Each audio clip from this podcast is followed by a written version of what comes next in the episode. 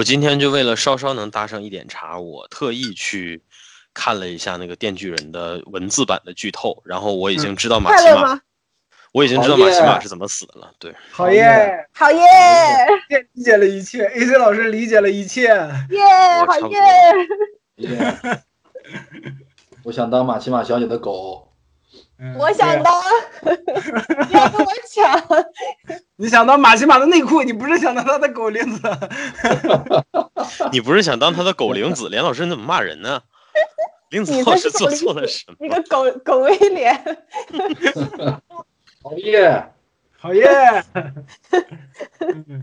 这这个展开真是不愧是电锯人的这一期。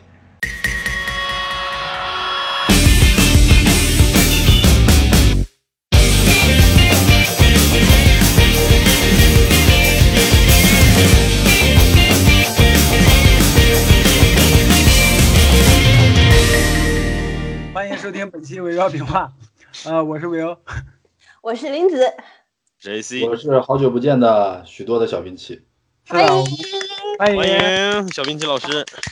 然后张喵晨呢，因为他家里有事儿，他一会儿会中途加入，所以就是，呃，对，就是我们这些。可以帮他说了，大家好，我是喵晨。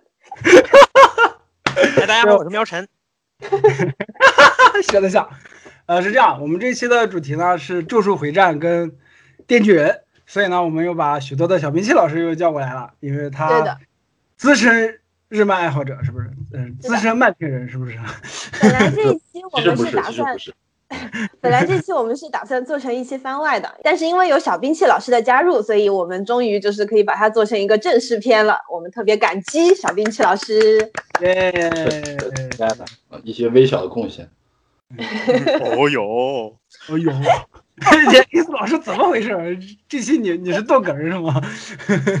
电锯人不是刚完结吗？嗯，还有就咒术回战的那个动画片正在播，啊，就想着说那刚好就趁这会儿就聊一下。我我想问一下你们对于呃咒咒术回战跟电锯人的总体的感觉是什么样的？我对电锯人的就是嗯，看到六十话的时候，我满脑子只有一句话，就是我想睡马奇马。他让我睡，搞快点。然后呢？嗯，然后看完了《电锯人》之后，我满脑子也只有一个想法，就是马奇马，去你妈的，赶紧给老子死！聊不下去了，全是马奇马。我觉得，我觉得我的这个心理活动和和这个这句话在我脑海里的那个声量，就是和这个咒术人呃，不是呸。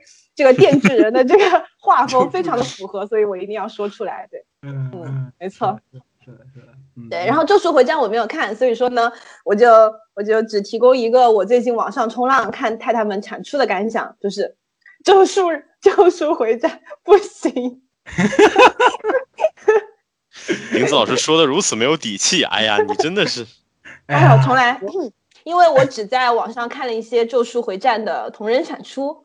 然后太太们呢画了非常多的五条悟那个大帅哥的这种单人图，所以我只有一个感觉，就是咒术回战不行。好的，现在朋友们感受得到了哈，通过同人了解一部作品，真的害死人呀。呃，那那小兵器呢？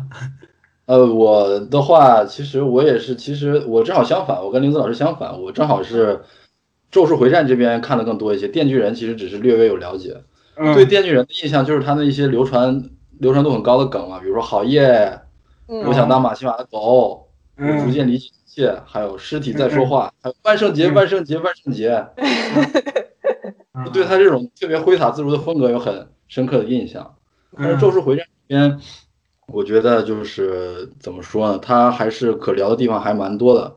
他作为呃新生代的 Jump 上的漫画，他还是继承了一些。之前的一些热血的风格，然后同时还有他自己的创新，所以我还是挺看好这个作品的。其实，我个人来说，我更喜欢他超过《鬼灭之刃》，但是商业表现上，现在《鬼灭之刃》是毫无疑问的王中王，所以没办法。其实我个人还是更喜欢《咒术回战》一些。嗯，这个时候呢，张张喵晨同志加入了我们的群聊，就是大家好，那个小明七老师好久不见，然后好久不见。张思成老师进来的时候，我特别想说，让我们欢迎本期节目马奇马的第三条狗加入群聊。我不是，我必须要声明，我不是，我我我才不呢，我我我我这个坚决反抗坏女人暴政，然后你说话都结巴了，真的是。真的是被戳中小心思，就是没关系，大方的承认吧，我们都是马奇马的。不不不，我是我是雷赛党，我要严正的声明，我是雷赛党，我觉得雷赛是雷赛太好了，雷赛太好，到底赛雷还是雷赛？雷赛。所以说啊，雷赛。所以说我跟马奇马不共戴天，好吧，不共戴天。是这样，大家可以看到节目的一开始，因为马奇马小姐呢，我们这个节目已经进入了剑拔弩张的那个环节了。对，但这件事情也从一个侧面告诉我们，就是电锯人真的很上头。我以为你想说电锯人真的不行呢。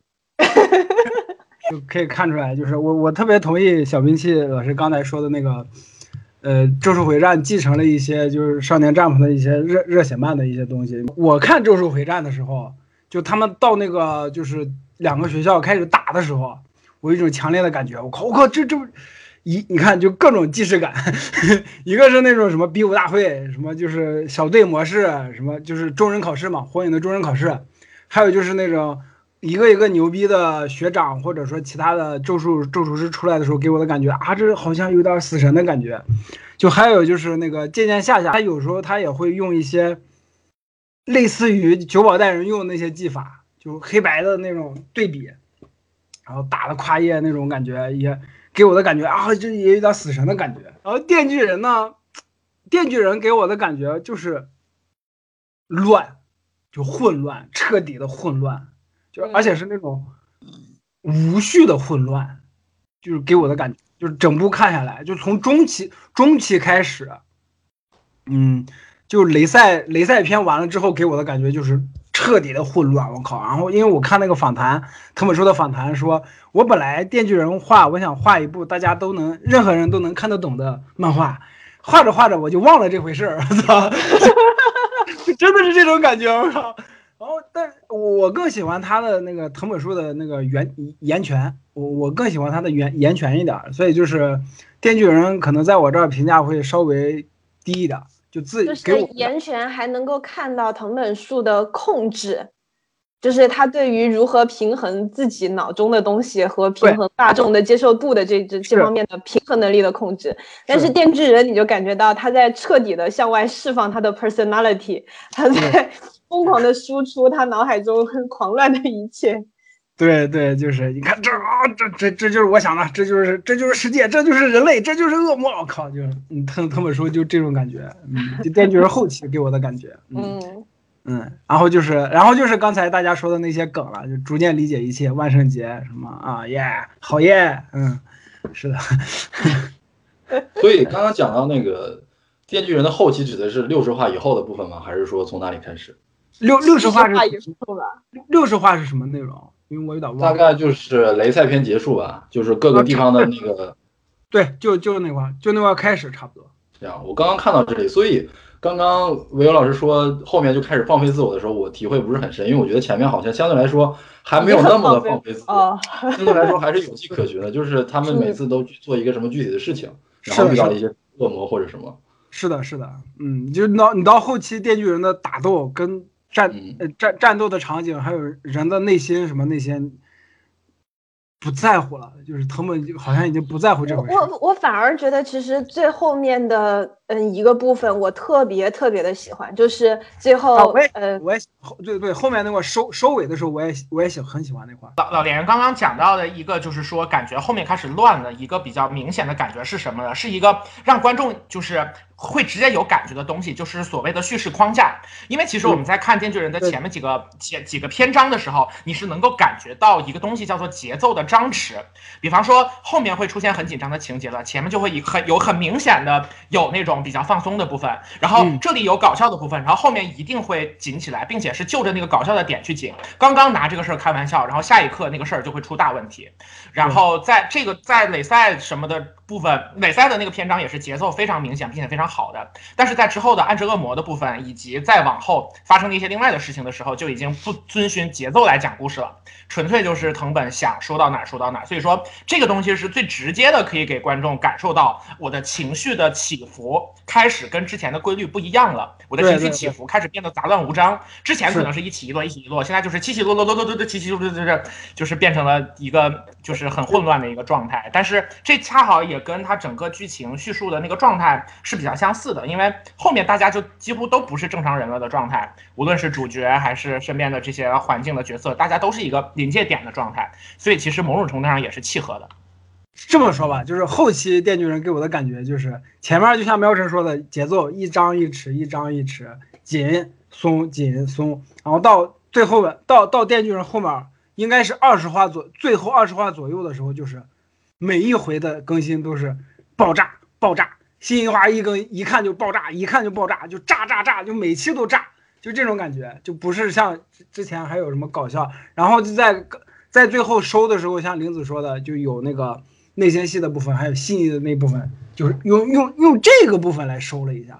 电锯人给我的整体的感觉是这样的，嗯，其实就我现在看的部分来言而说，就是因为我是一个比较拘泥于那种传统的王道漫画的那种读者，所以我习惯了那种传统的那种展开的故事的类型，它的呃故事的叙述方式，一从一开始主角登场，然后到几个日常的任务铺垫新的人物，然后再到一个大的事件，我习惯了这样的一个叙事模型，然后。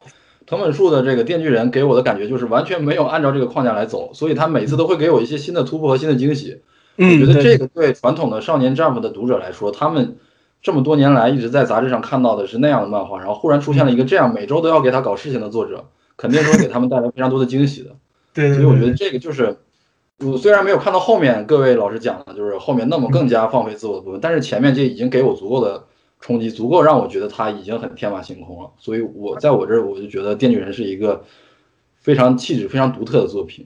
对，说说到这儿，我就想起来之前第五期的时候，我们聊那个，我跟喵晨聊那个动画电影大师展，MoMA 的那个大师展，我们就总结了几个动画大师他们的特点，就藤本树的给我的感觉就像金敏那样的，就撒自己的才华，就不吝毫不吝啬，你知道吗？就不吝啬，就是。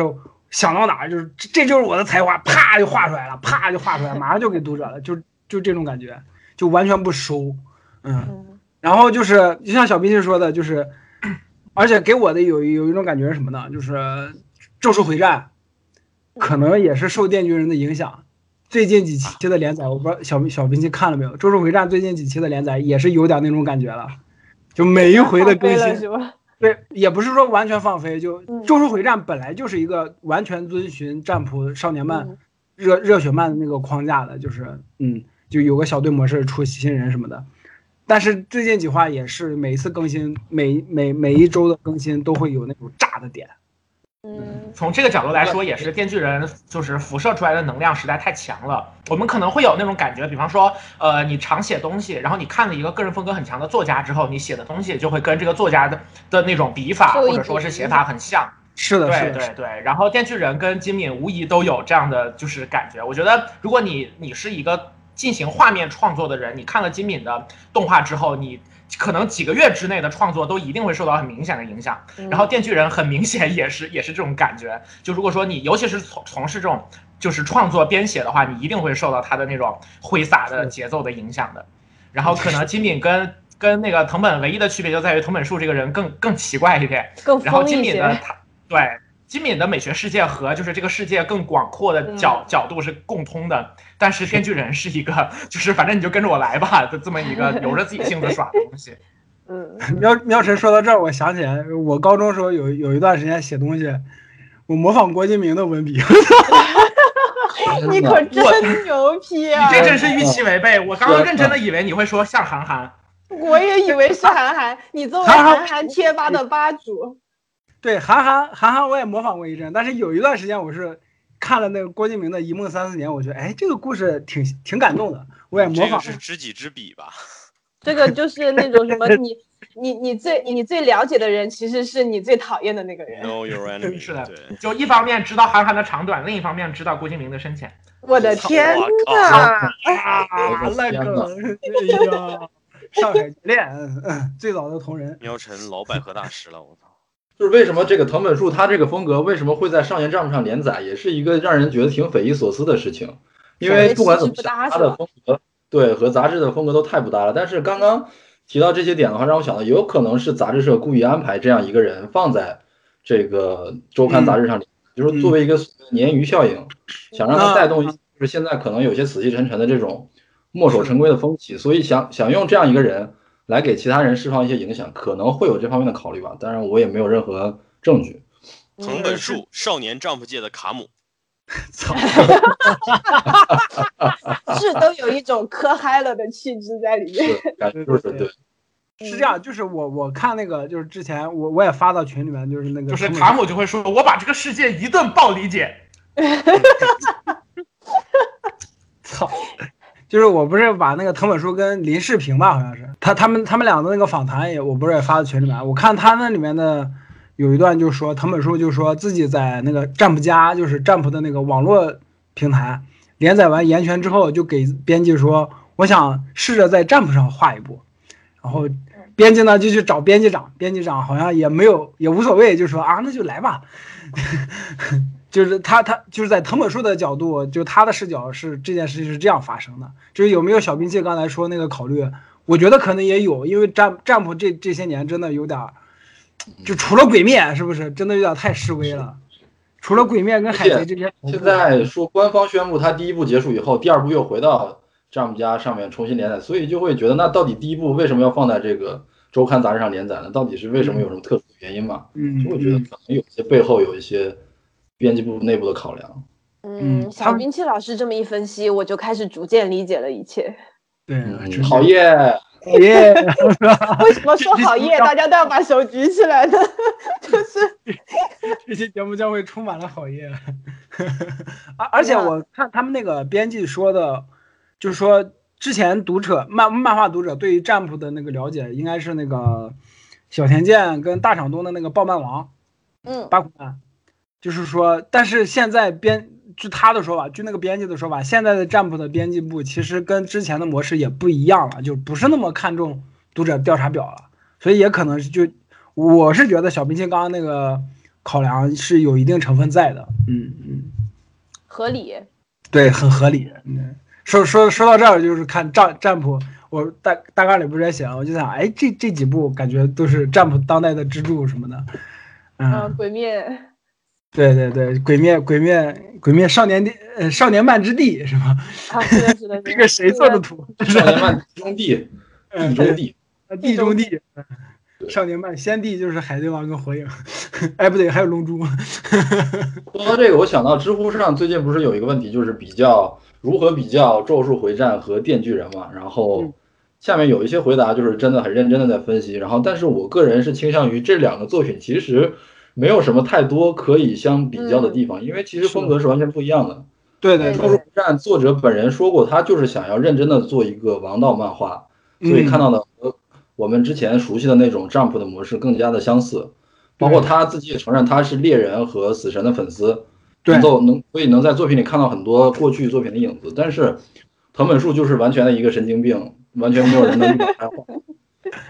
所以，其实我觉得这两部作品可以放在一起比较的点不是很多，但是我觉得他们作为就是年轻的漫画家的代表，还是有一些共通的属于这个时代的时代的内容在里面的。比如说，那个他们这两个作品里面都强调，就是说要和这种兽灵也好，还是恶魔也好作战的人，他的脑脑脑袋一定是不太正常的，一定是要呃有点疯狂。嗯嗯，对，像那个电锯人里面多次说这个电刺。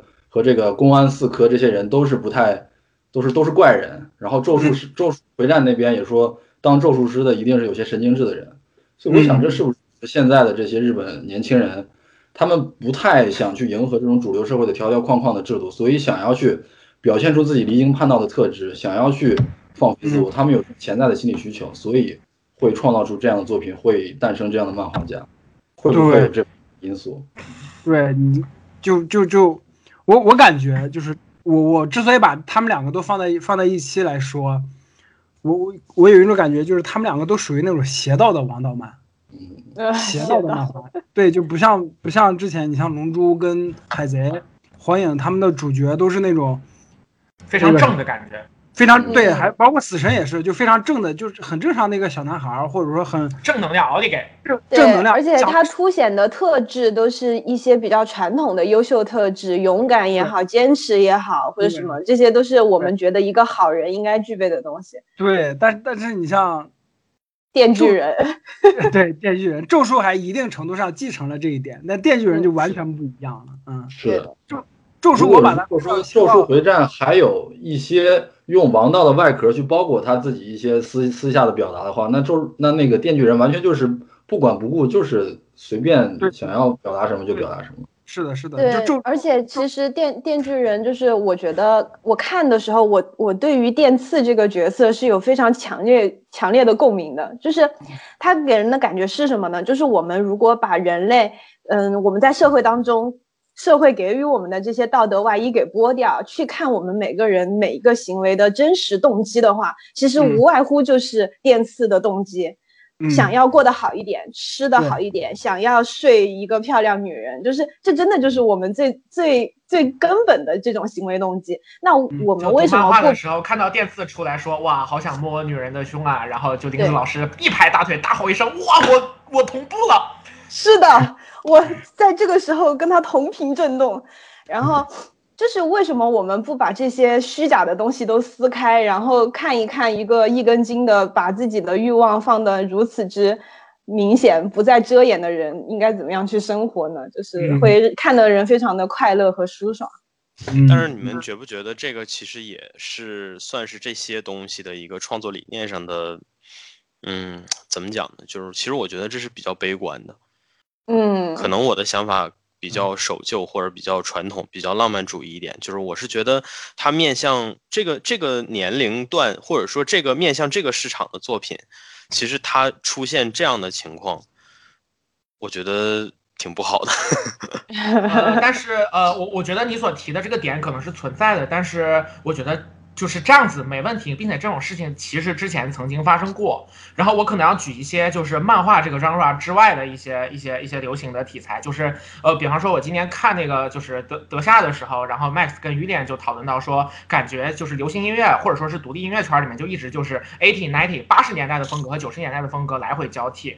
然后就是就是就是你可能一段时间之内是比较清新、比较积极、比较向上的，然后一段时间之内是比较犹豫、比较悲观、比较怀疑的，然后就是这两者相互就是都会有它起和落的时候，然后一段时间之内大家会觉得哎太阳光了，然后把它调回去。像我们之前去参加那个星战的上映的时候，就是电子骑士老师有讲到说，呃，星球大战这个电影的创作那个是差不多是七几年、八几年左右嘛，然后他说的是他应对的是当时的好莱坞有很多。电影当中的正派和反派比较暧昧不明，很多反派是深沉的，就是苦大仇深的那种那种人，然后很多正派也是游走在道德之间的。然后乔治·卢卡斯觉得小孩子们应该看一些正邪分明的一些作品，所以说他拍的《星球大战》里面好人就是好人，坏人就是坏人。那我们想一想，这是上个世纪的七八十年代的事情。然后呢，我我在我们所熟知的历史当中，等到到九十年代，然后一零年代的时候，好莱坞的主流又回归到了这种暧昧不明的角色上面。比方说迈克尔贝拍《勇闯夺命岛》，那个反派是非常高洁的一个人，对吧？然后或者说谍影《重重》当中，就是呃应对就是冷战的这群人，或者说那个 Jason Bourne 发现自己的上司也全不是什么好东西，就又回到了那个状态里面。结果我们现在在看，就是就是可能漫威的那段时间，然后又变成正邪不两立，然后迪士尼的一些片子现在又开始跟你强调说每个反派都是有自己的，都是有自己内心的世界的，所以说可能就是这两种风格的来回切换。那我我觉得一个结论可以说是，如果一个市场是成熟的，并且是体系，就是它的体量是足够庞大的，那这两种就是风气可能就是会此消彼长，而且同时这种循环本身也是健康的，就是我觉得应该不会有太大的问题。对于这个问题，其实我的看法可能和喵晨稍有不同，哎，其实也不是不同吧，就是另外一个角度，就是虽然我们看到的电次它的表达，就是或者说在一开始的表达，就是一个纯粹的这种欲望驱动型的一个主角，但是在整个漫画的过程当中，其实他也在慢慢的再去讨论，就是这种细微的人类情感，就是哪怕是像电次这样一个。仅以欲望驱动的人，他在后面，他他也曾经就是怀疑过我是不是没有人类的感情。然后在他后后面的很多很多事情、很多行为，推动他的其实恰恰就是属于人类的感情。然后这种展现方式吧，我觉得是一个，反正我我自己比较喜欢的一种展表达，就是像。像这几年我们在讨论说，哎，童年的时候一些什么电视剧啊什么的，会出现一些三观非常不正的一些情节或者故事或者人设，然后现在来看觉得非常。他只是失去了一条腿而已，而他失去的是爱情啊。对，你失去的只是一条腿。对，一帘幽梦嘛，就是嗯。嗯，在艺术作品当中去展现一些纯粹的，或者是我们所谓的三观不正的东西，实际上它也是一种讨论的方式，而不应该把它看作成一种价值的导向。嗯，是的，是的。嗯嗯，这个其实啊，小冰七老师先说。嗯，我说一下我的想法，就是以往的这种面向少年的漫画作品里面，它更多的展现的是一个普通的人。怎么样去超越自己，成为一个英雄，成为一个实现自己梦想的更优秀的人？但是电锯人的主题是一群烂人，一群可能本身连人都做不成的人，怎样去做一个普通人，像普通人一样活着？我觉得这个是本书在创作的时候他的一个理念，不仅仅体现在电刺身上，包括其他的角色，那些其他的公安四科的成员都或多或少都是一些感觉家庭并不是很幸福的人。比如说一个一个小龙套叫荒井，不知道大家还记不记得？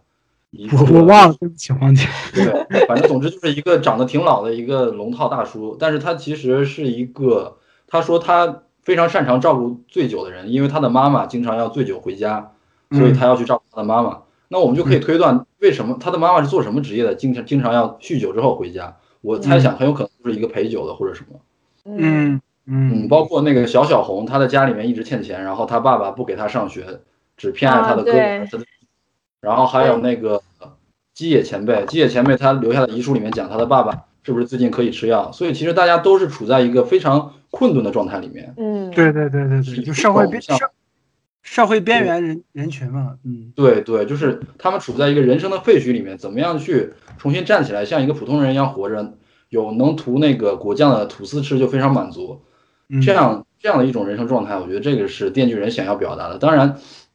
我们说这种作品，它到底有没有一种好的导向？我觉得不应该去专门苛责他自己，因为他完全可以有权利去表达他自己私人的想法。他没有想要去引导一个时代，或者说想要去就是呼唤大家去模仿他或者怎么样。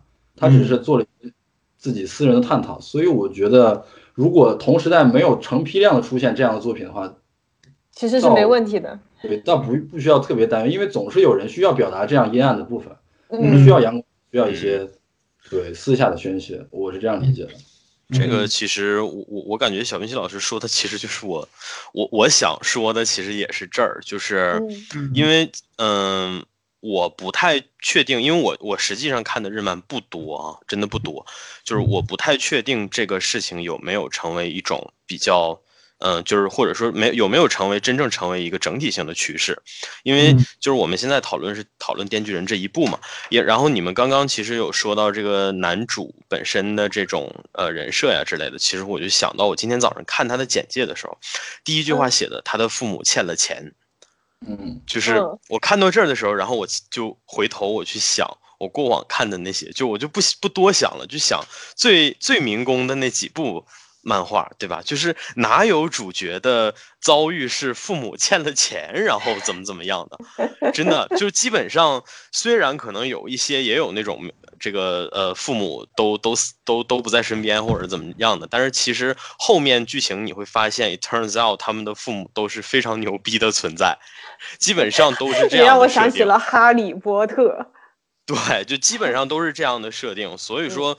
嗯，我是觉得就，然后也包括刚刚举的一个特别恰当的那个比喻，就是说以前是讲人怎么成神，然后现在是讲狗怎么变成人，然后所以所以就是我我是其实我想表达的那个我觉得不太舒服的地方，其实就是在这儿，就是我觉得整体的作品的表达竟然是这样往下沉的，就尽管我知道这其实是一个照顾。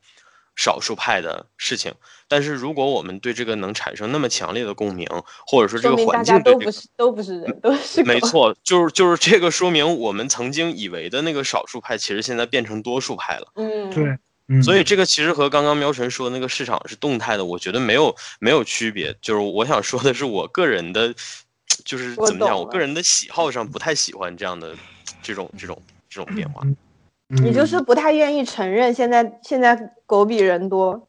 对，就是不想当狗，就是想做人。然后我们这些喜欢电锯人的，就是已经早已摆平心态。好耶，好耶！这这个展开真是不愧是电锯人的这一期。别这样，还有周术回战呢！我操，接接下下这么没排面了吗？我靠，好歹也是动鬼灭动画化之前，就是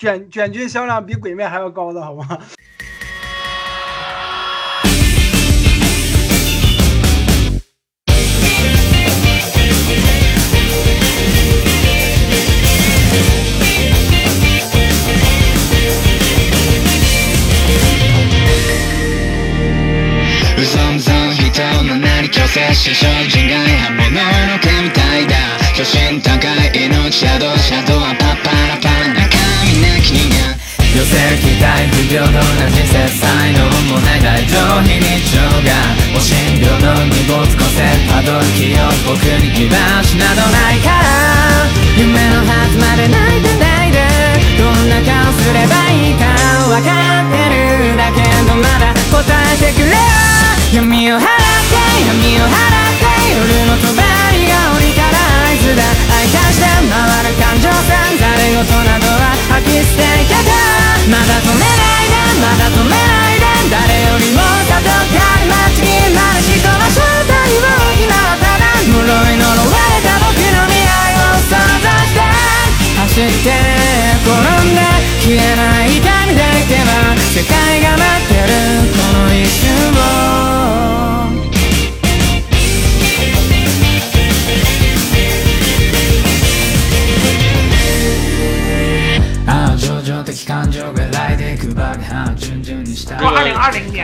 本的那个单行本销量，真的就是就是就是《咒术回战》和《鬼灭之刃》加上《电锯人》这仨漫画图榜的这么一个一个状态，就是全部都是那个《电锯人》和《咒术回战》，还有还有鬼灭。就实不相瞒，连老师第一次提到《咒术回战》在群里，我以为那是个国创，因为听起来像是是吗？对，而且尤其你写了一个那么古色古香的字体《咒术回战》，对吧？我真的以为是我，我都以为是你参与编辑的画的漫画，你知道吗？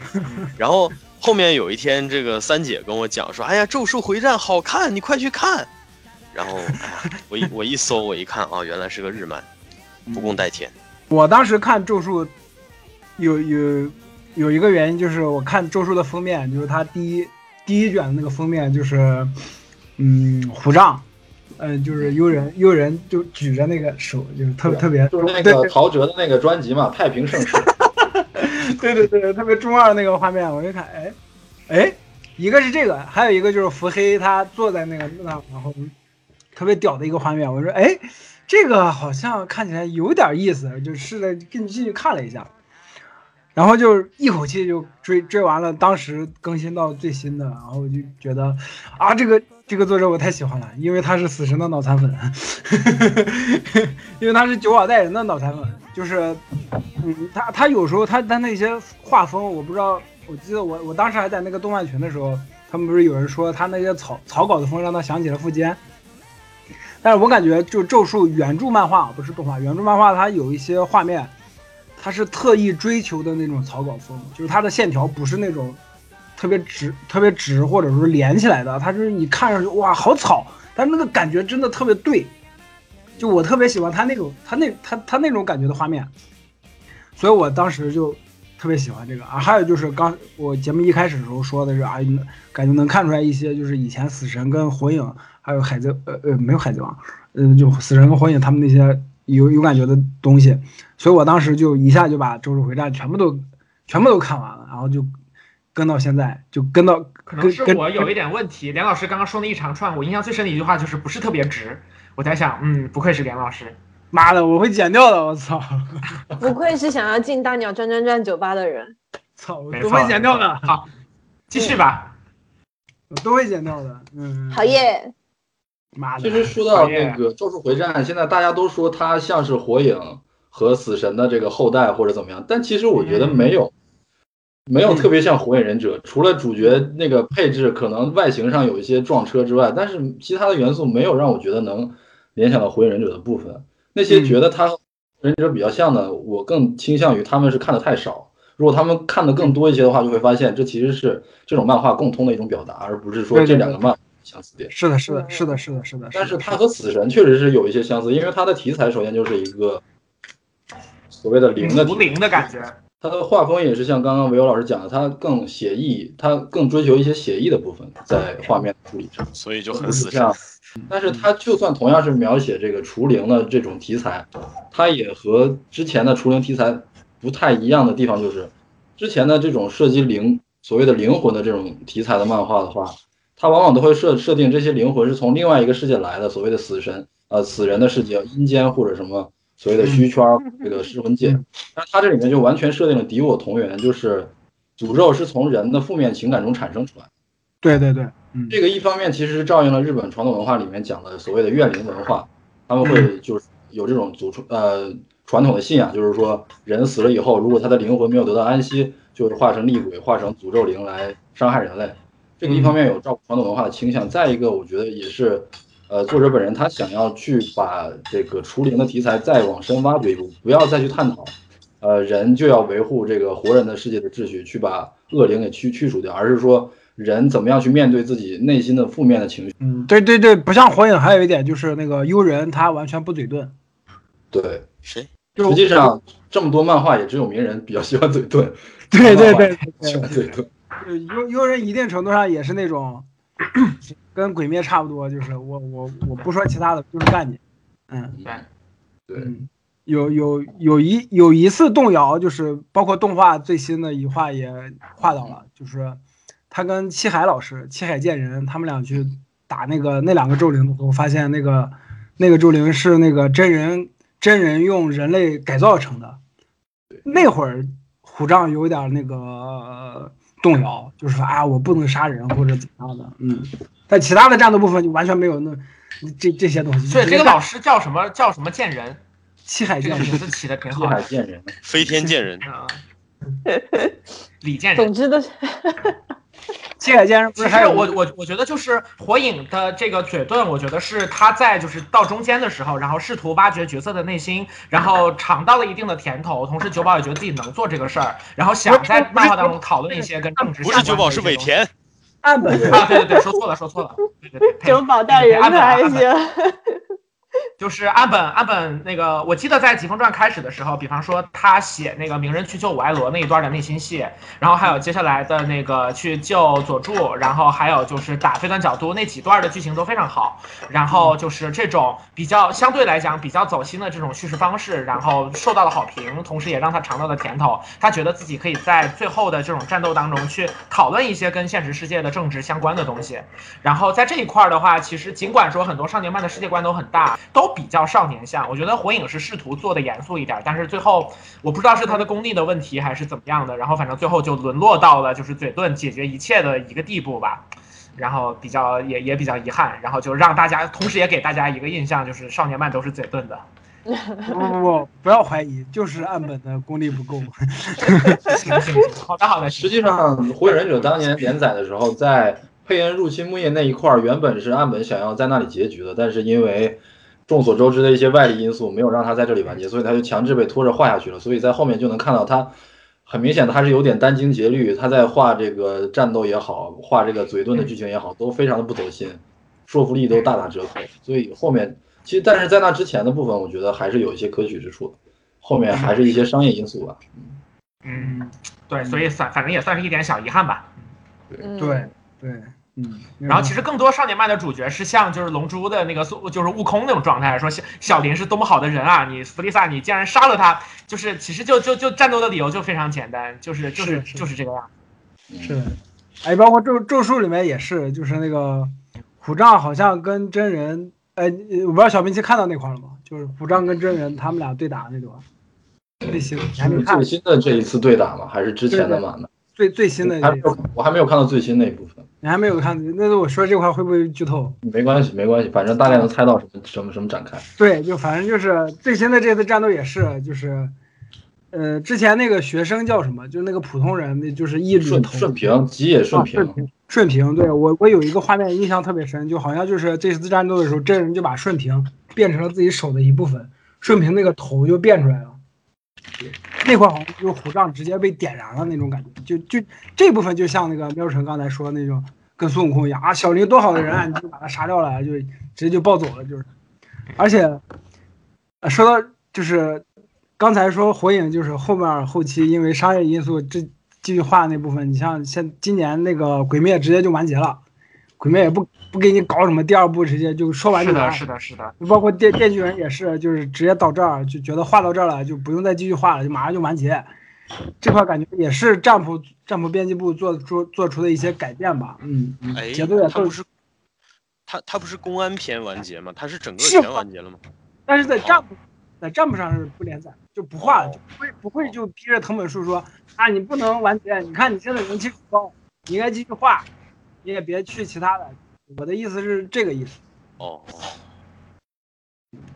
说到那个吉野顺平，我印象比较深的一幕就是那段剧情里面有一个有一个非常经典的分镜，就是吉野顺平他觉醒了自己的力量以后，把所有学校的人都毒倒了，然后虎杖冲进来说：“顺平你在干什么？”顺平，然后那个那个那个脸就跟那个黑崎一护说：“你们在干什么呀？”就一模一样。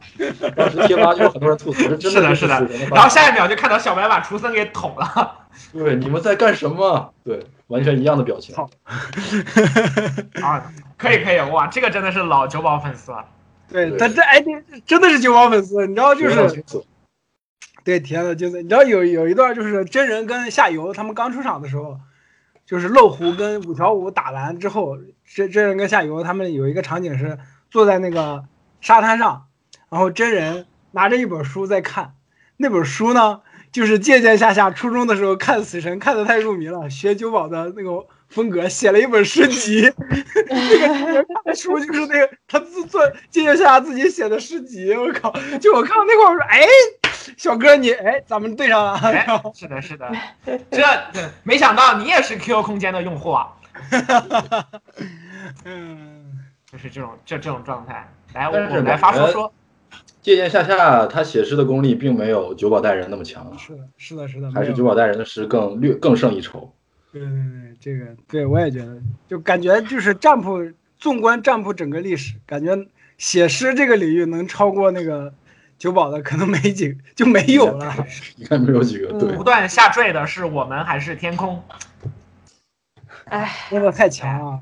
嗯嗯，是的，是的。如果我收，算了。对，手里握着板砖就没法保不说了，不说了，不说了，这个太羞耻了。我有一个小疑问，所以这句话是九保大人原创的吗？还是其他地方就有类似的表达？如果我什么放下剑就不能保护你？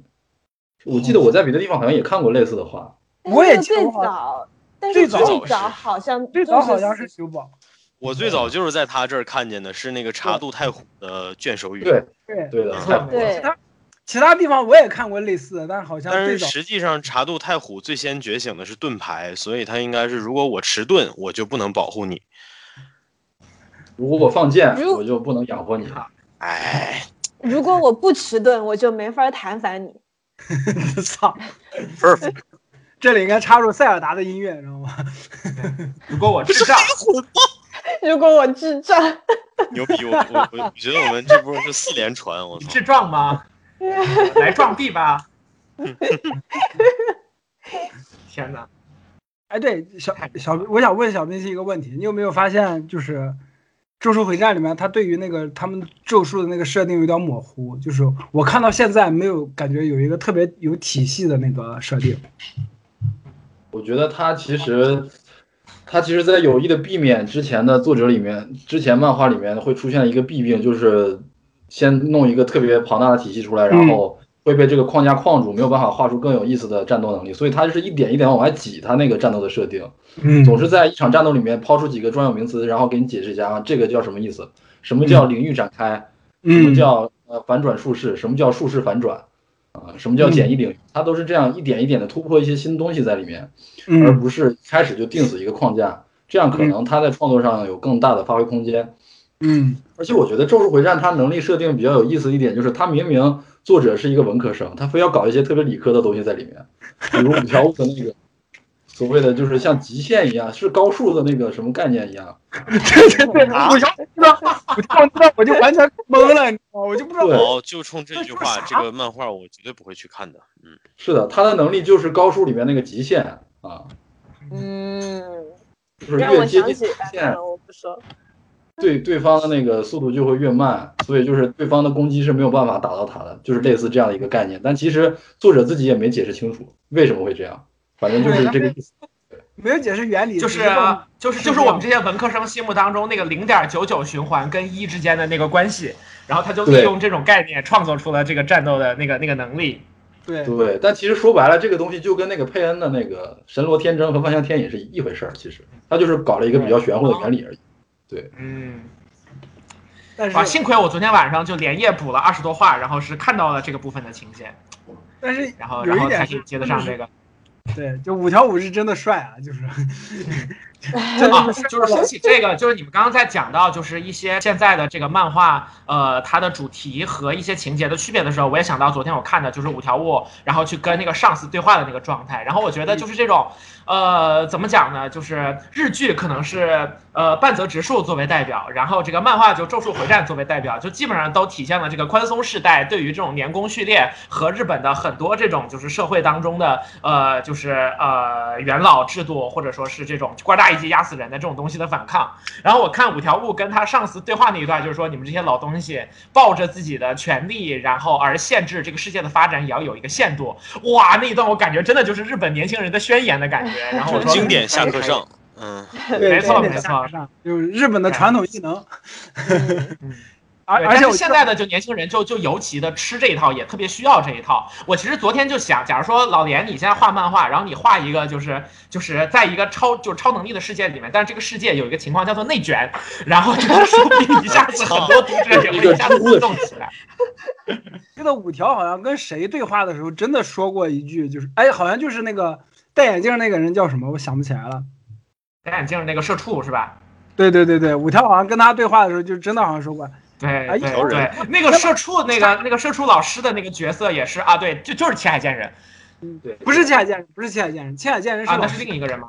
对，另一个人，另一个人，就是就是那个上班族的那种感觉，就是兢兢战战的那个，戴着眼镜，穿个西服，负责处理杂物的一个像秘书一样的人。对对对对，就五条悟好像跟他对话说话的时候，好像就真的说，要不然把那些老头子都杀了吧？我又不是 没这么没这么想，没没没这么想过，是不是？就是对，这这一点我其实，在之前那个知乎的回答里面也提过，就是说现在虽然就是同样是这种下课上表表达年轻人对这个固有的这种制度的不满，但在以往的作品里面，这种事情都是由主角更为年轻的主角来完成，但是到现在逐渐演变成一种。主角的上面的这个老师或者他们的引路人这个角色去站出来，去帮助他们去对抗现在不公平不合理的制度，这种背后的转变，我觉得也隐含了一种现在，呃，年轻人的心态的转变，就是他们其实也明白自己不可能再有那种强大的力量去对抗现有的社会了，所以他们希望有一个比他们稍大一些、更有社会经验、更有资源、更有地位的人帮助他们站出来，帮助他们说这些话。嗯，而不是他们自己担这个责任。嗯，对，就需要像五条悟这种非常强，但是又不讲道理的人，然后让他来把这个事儿做了，然后你看起来就会尤其的爽。对，就而且更符合实际一些，因为现在的现状可能就是年轻人也知道，真的让我去推翻一个什么什么制度，其实是有点可笑的。做不到，是的，是的，是的。对对，这个就更加合理一点。就是如果你想一下，如果如果是让虎杖或者伏黑他们这波人去干五条悟干的事情。真的连载可能二十年，就像那海贼王一样。我要当海贼王，就就画个二十年，我靠。嗯，对。然后，然后我昨天晚上也是看到青海剑人老师出现那一段之后，就是说他很早学过咒术，但是决定去上班了。然后就是因为他觉得咒术跟上班一比也没有什么了不起的，但是他最后决定回来当咒术师的原因是因为加班好累啊。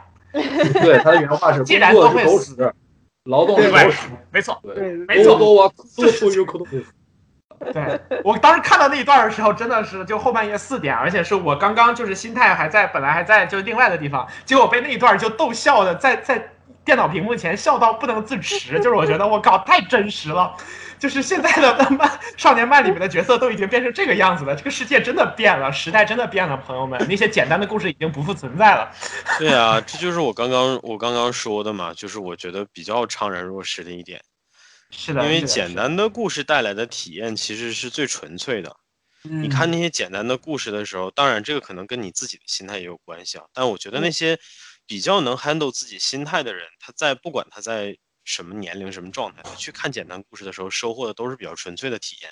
但是你像嗯你现在看这些东西，你会瞻前顾后，嗯而且你还会往你自己身上靠，嗯，对，而且有的时候然后你会用你自己的立场、你自己的想法去推翻，或者说去认为就故事里面的角色做的不好。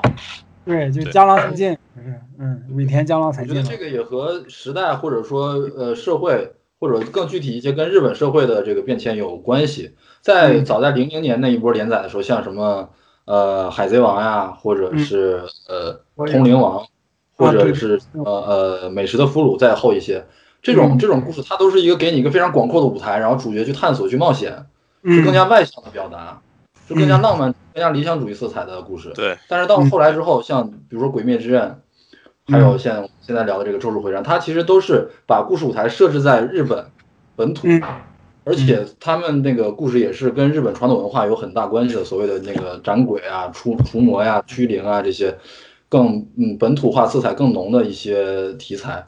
然后他的故事讲述的也是比较内向的，就是我们在和鬼在和灵打斗的时候，我们内心的挣扎，我们对哎人性的探讨。对，嗯所以其实就是对呃呃浪漫的冒险的这一块儿，其实是比重是在降低的，而对这种向内探索的这种比重是在调高的。我觉得这跟时代的变化和日本社会的对对对，跟日本整个这个国家的，然后包括很多支柱行业的这种加拉帕戈斯化，就是满足于自己一个岛上的那种自给自足的一个状态是比较相近的。然后甚至于说，这跟就整个世界的这种全球化的浪潮在后退的那种东西，甚至也是契合的。是的，是，你就包括今年就不不只说日本，就感觉国内就不说国内了，整个全球吧，可能大家也是就向内都在往探，右走。对，都都在向内探索，就不会再说啊这个世界是这么广阔，我去探索。就因为疫情的原因嘛，大家都在想啊，我到底在干什么？就我这一年到底在干什么？就我到底是什么人？我到底是谁？就是感觉大家对于这一层的思考更多一点了。嗯，嗯，对对对。就是疫情一定程度上加速了这个过程。我操，怎么加速了？妈的就是 就是那个二月份的时候，我们还在就是呃就是家里面就是隔离的时候，然后基辛格博士写了一篇文章，叫《新冠病毒将永久改变世界局势》。那个时候谁能想到，就是一个美国的老头预测了这个日本的动画，日日本的漫画要开始往这个方向转呢？这个世界就是这么神奇。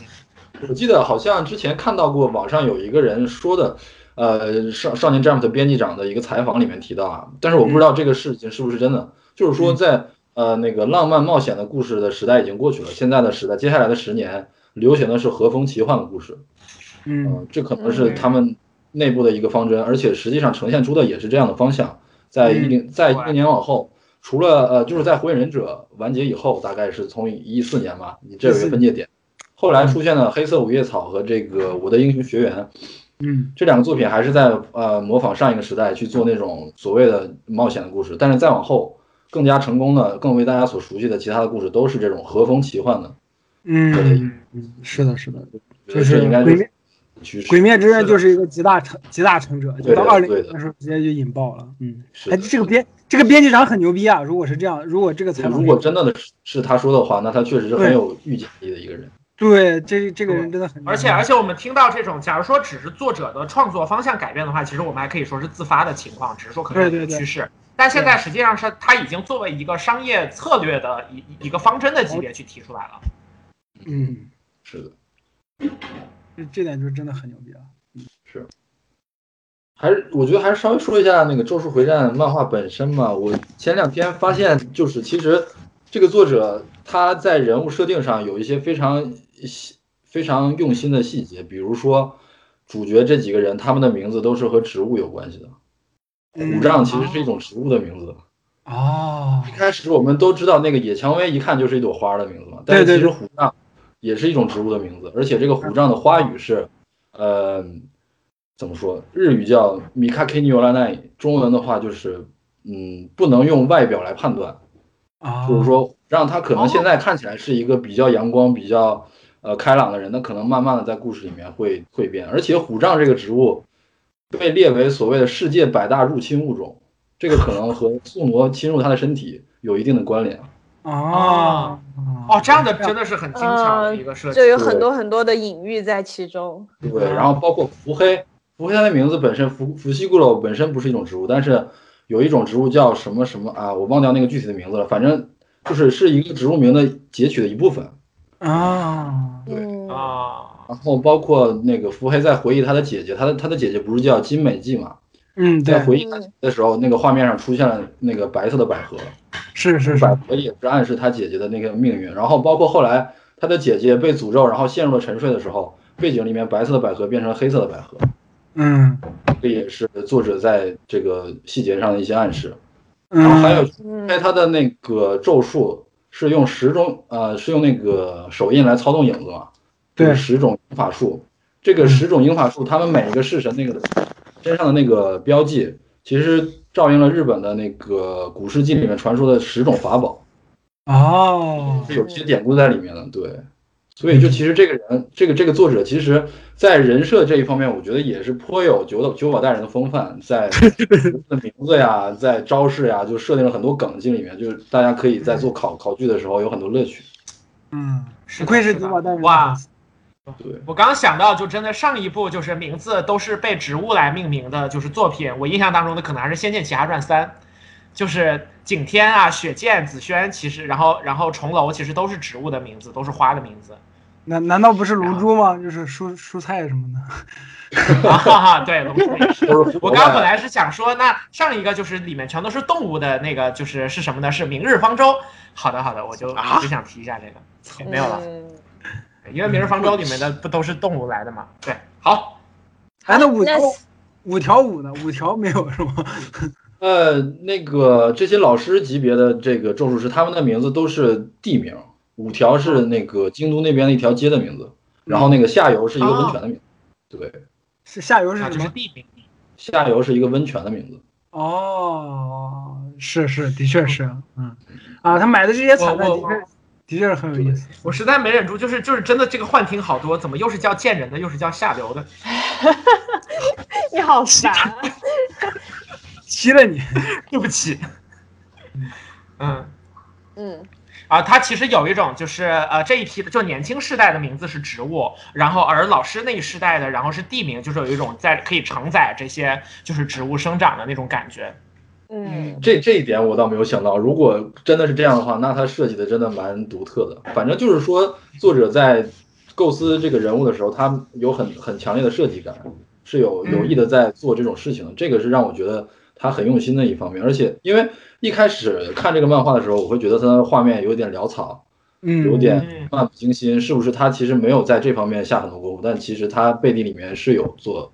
一些精巧的设计，这个让我觉得很意外。对，嗯，我觉得这一点也很有意思，就是对，我们可以从一个侧面去窥到这个作者在创作的时候，他可能是什么样的思路。就是有一些人他可能更想写一个世界，有一些人他可能更想描写一个角色，然后会把这个角色丢进一个世界里，看他怎么反应。我觉得如果说他在名字上做了这种很详细的设定的话，可能他确实就是对这个人物的特质有一些自己的构想，然后会把它放到这个世界里面，看这个人物会衍生出一些什么样的故事，会有这样的感觉。嗯嗯嗯，是这样。哎，说到这儿，我就想说一说，说一说，就咒术里面的那些人物，就是，嗯，我一开始看伏黑跟虎杖的伏黑出场的时候，给我的感觉就是这又是一个佐助或者流川枫，但是我看到后面双雄设定嘛，对双雄设定，但是看到后面发现不是，就感觉伏黑跟虎杖的关系更更像相棒那种感觉，对。他们两个更惺惺相惜一些，对对，就不像之前那什么还对立，就他们俩完全没有对立的这部分在。嗯，一开始就直接说了，就是私情，请想想办法。操，对，就是像鸣人佐助的话，是两个人互相知道对方的感情，然后但是又有自己的想法，然后再互相闹别扭。但是他们两个其实是完全理解对方的立场。像有一次虎杖在出了任务之后回来，然后受伤还是怎么样？然后说自己差点死了，然后他跟那个他体内的宿傩讲说：“你千万不要把这个事情告诉伏黑，对对对，伏黑不想看到有人死在他面前。”嗯，所以就是说，他们俩其实是对对方的立场是有很深刻的理解，而且是都是在默默的支持着对方的。这个这个感情其实是挺纯粹的。嗯嗯，这个让我有点想起那个闪灵二人组的那种状态。我的天！我竟然能在这听到《闪灵二人组》这个漫画的名字，时代的眼泪吧？这是时代之泪，北方满老师和天野银次老师。我第一次和真现实生活中的人聊《闪灵二人组》这个漫画，真的是第一次。哦，是吗？对，嗯，对，这这对确确实也是，就这个这个对我也不太常见，就反正真的是时代之泪了。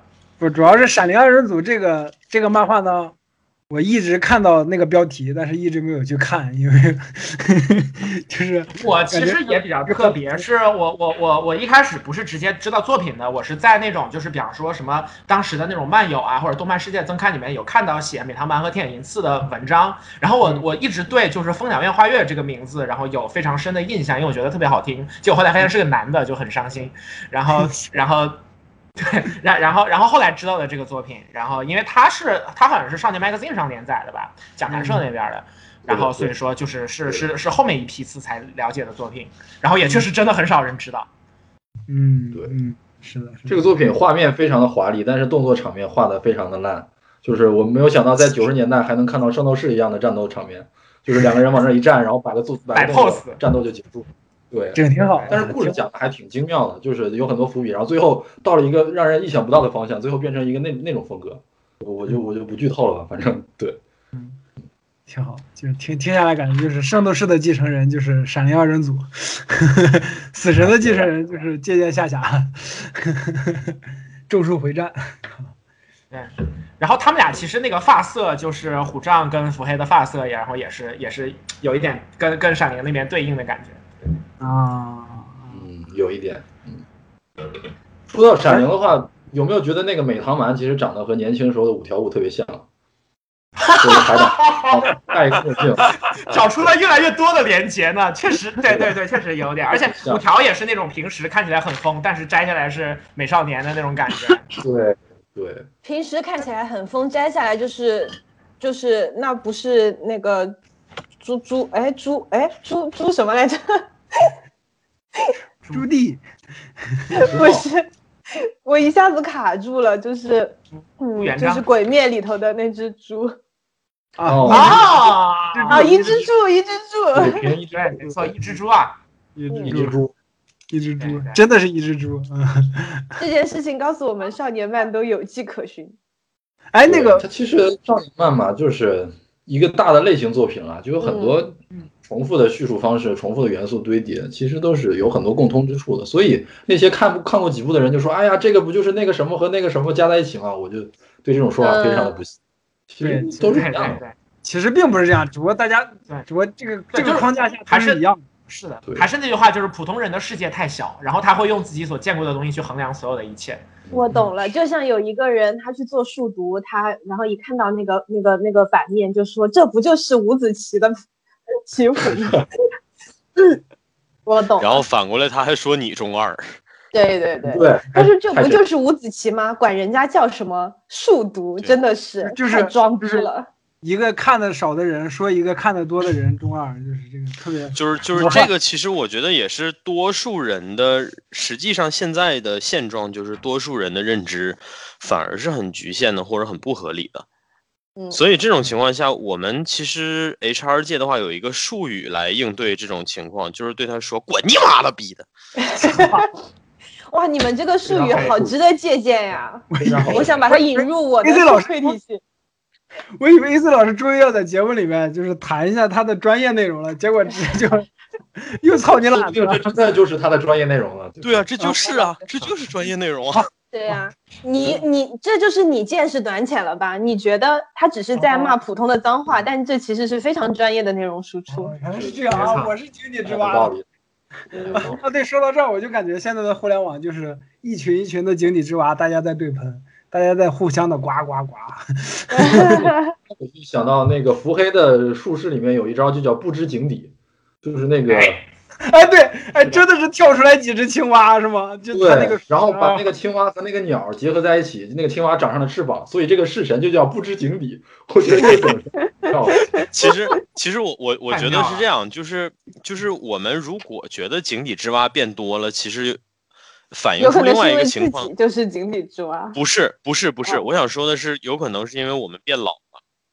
这个不是加深焦虑，就是我们至少是比以前老了。因为你想，现在就我我最近其实你们说到这个，我觉得最近感触最深的就是 B 站的整体的用户环境又变得浮躁了。嗯，又感觉低龄化了，是吗？对，就是这个浮躁是 B 站大概前呃。一三到一几年，就是一三到一五年这个期间吧，花了很大的力气，然后把它维护过来的一个氛围。但是现在说实话，又回到之前的那种，有点回到解放前的感觉了。这个其实说明什么？说明大量的新用户在涌入嘛。新用户是年轻人居多，小孩居多，就是说白了，就是没没太见过啥的小孩居多。嗯，然后也无知无畏，所以说。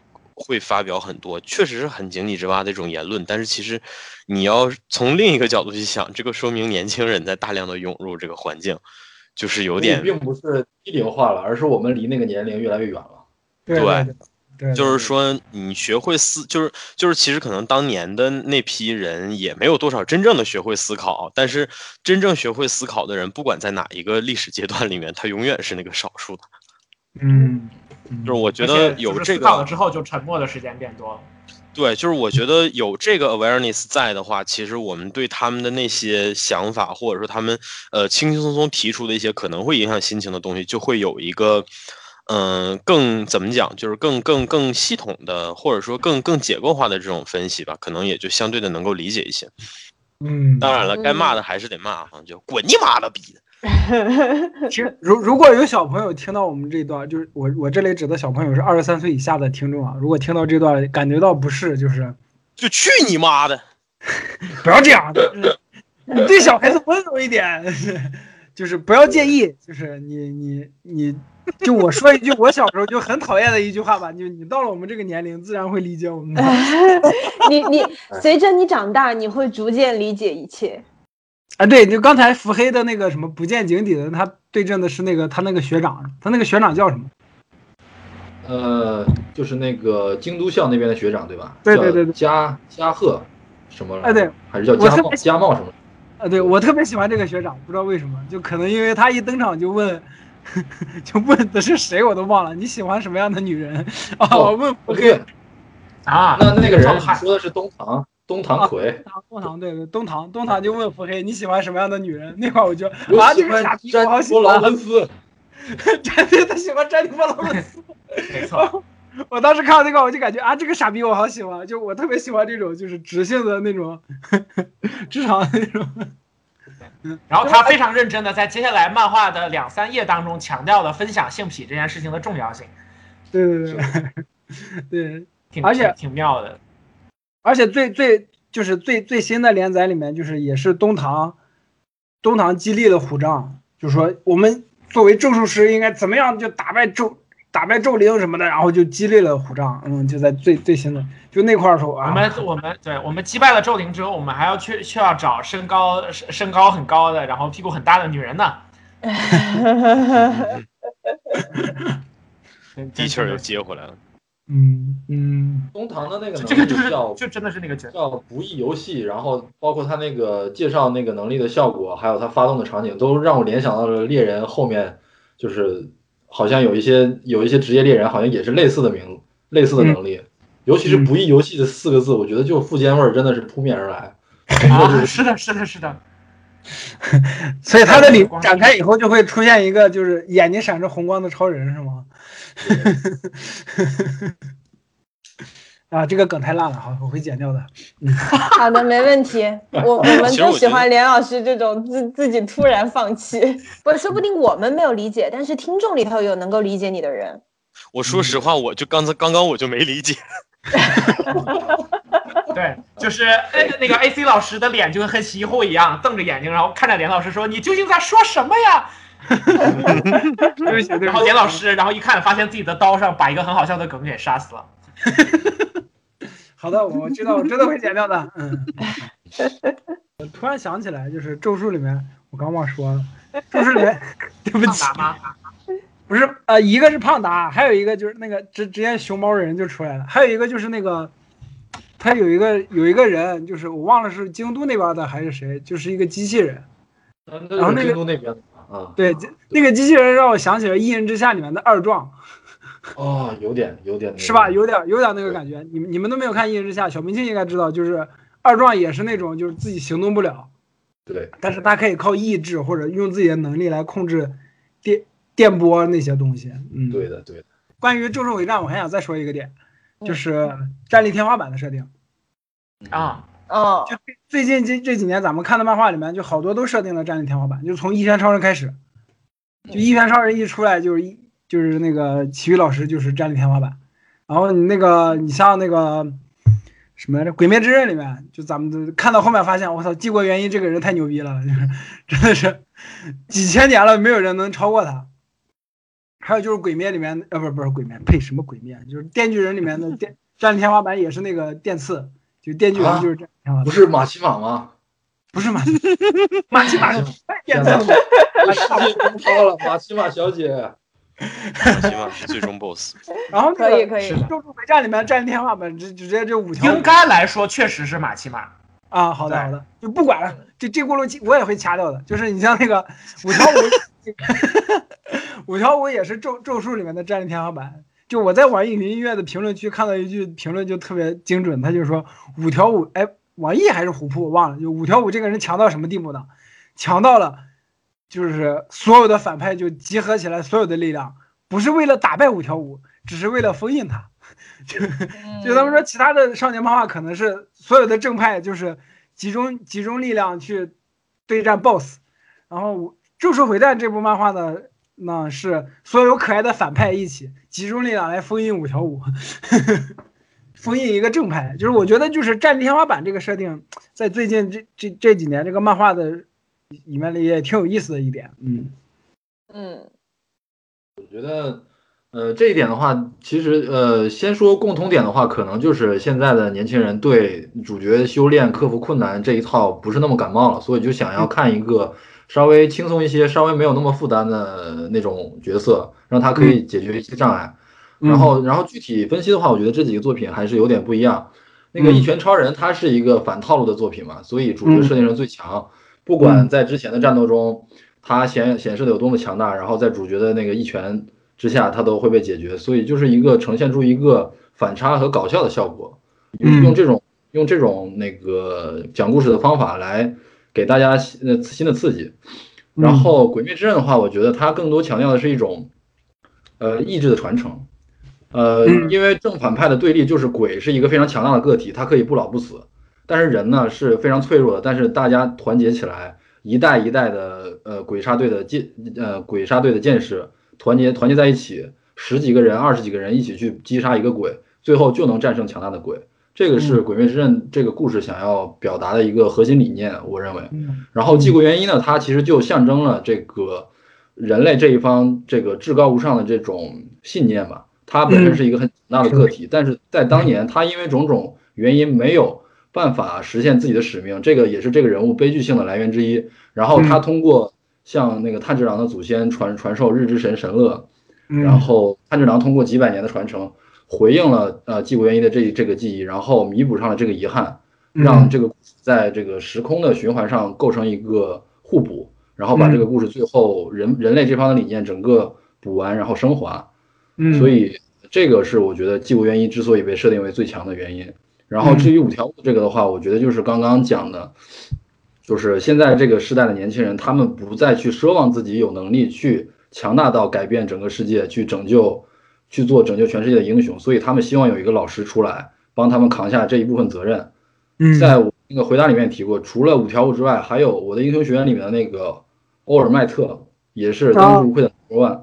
然后还有黑色五叶草里面的那个夜剑团长，也是虽然他没有在作品里面表现出毫无疑问的最强，但是他每次都能使出新的招数解决眼前的困难，他都是主角最坚强的一个依靠。嗯，所以这几个作品摆在一起是。可以相比较的，然后《一拳超人》和《鬼灭之刃》，我觉得是稍微两个不同的例子，但是共同点就是，可能现在的年轻人更想要，呃，看到有强大的角色出现，让他们心里面更踏实。嗯，是的，是的。完了，这这这听下来，感觉现在年轻人越来越巨婴了。就是以前都是我们要靠我自己来解决问题，现在就感觉来个来个爸爸来替我解决问题。有有点是这样，就是。呃，整体来讲，耐心减少了，这一点是肯定的。就是无论是你从说大家会喜欢短视频，然后会越越来越对一些比较长的东西失去耐心。就大张伟还在那个音乐节类节目上说，希望大家就是给就是好的音乐一个机会，就是因为大家现在听歌，甚至连三分钟的歌都觉得长，他只听副歌那十五秒，就是已经到了这样的一个程度。所以说，这种就是放长线的，然后那种慢慢的成长的，或者说给你渲染日常那种，但日常除非你就是纯搞笑。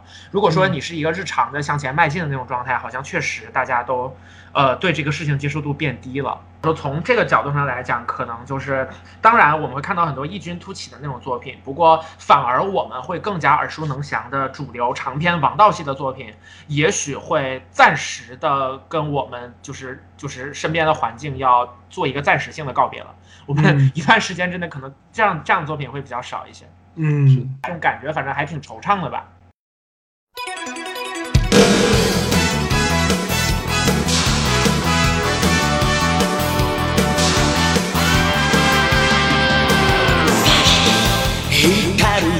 る雲突き抜け Fly away 体中に広がるパノラマ顔を蹴られた地球が起こって火山を爆発させる。溶けた氷。恐竜がいたら玉乗りしこみたいね。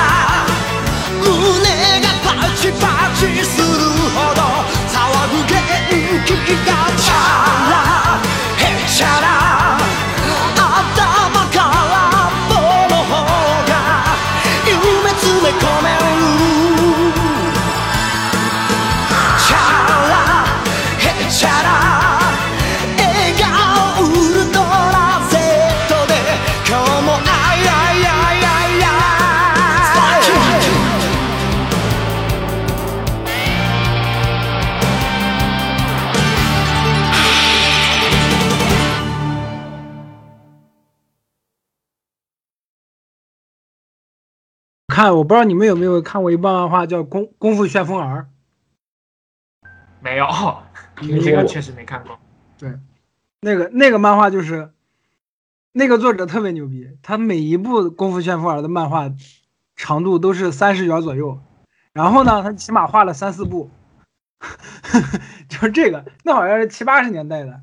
然后你到后来，后来那个柯南、犬夜叉，还有龙珠，嗯，海贼王包括火影、火影跟海贼都是一直连载，一直连载。就可能现在现在大家的接受度真的是，可能更喜欢快餐一点的东西吧。嗯，嗯嗯，那关于咒术的这部分就差不多到这里。你你们还有谁想补充的吗？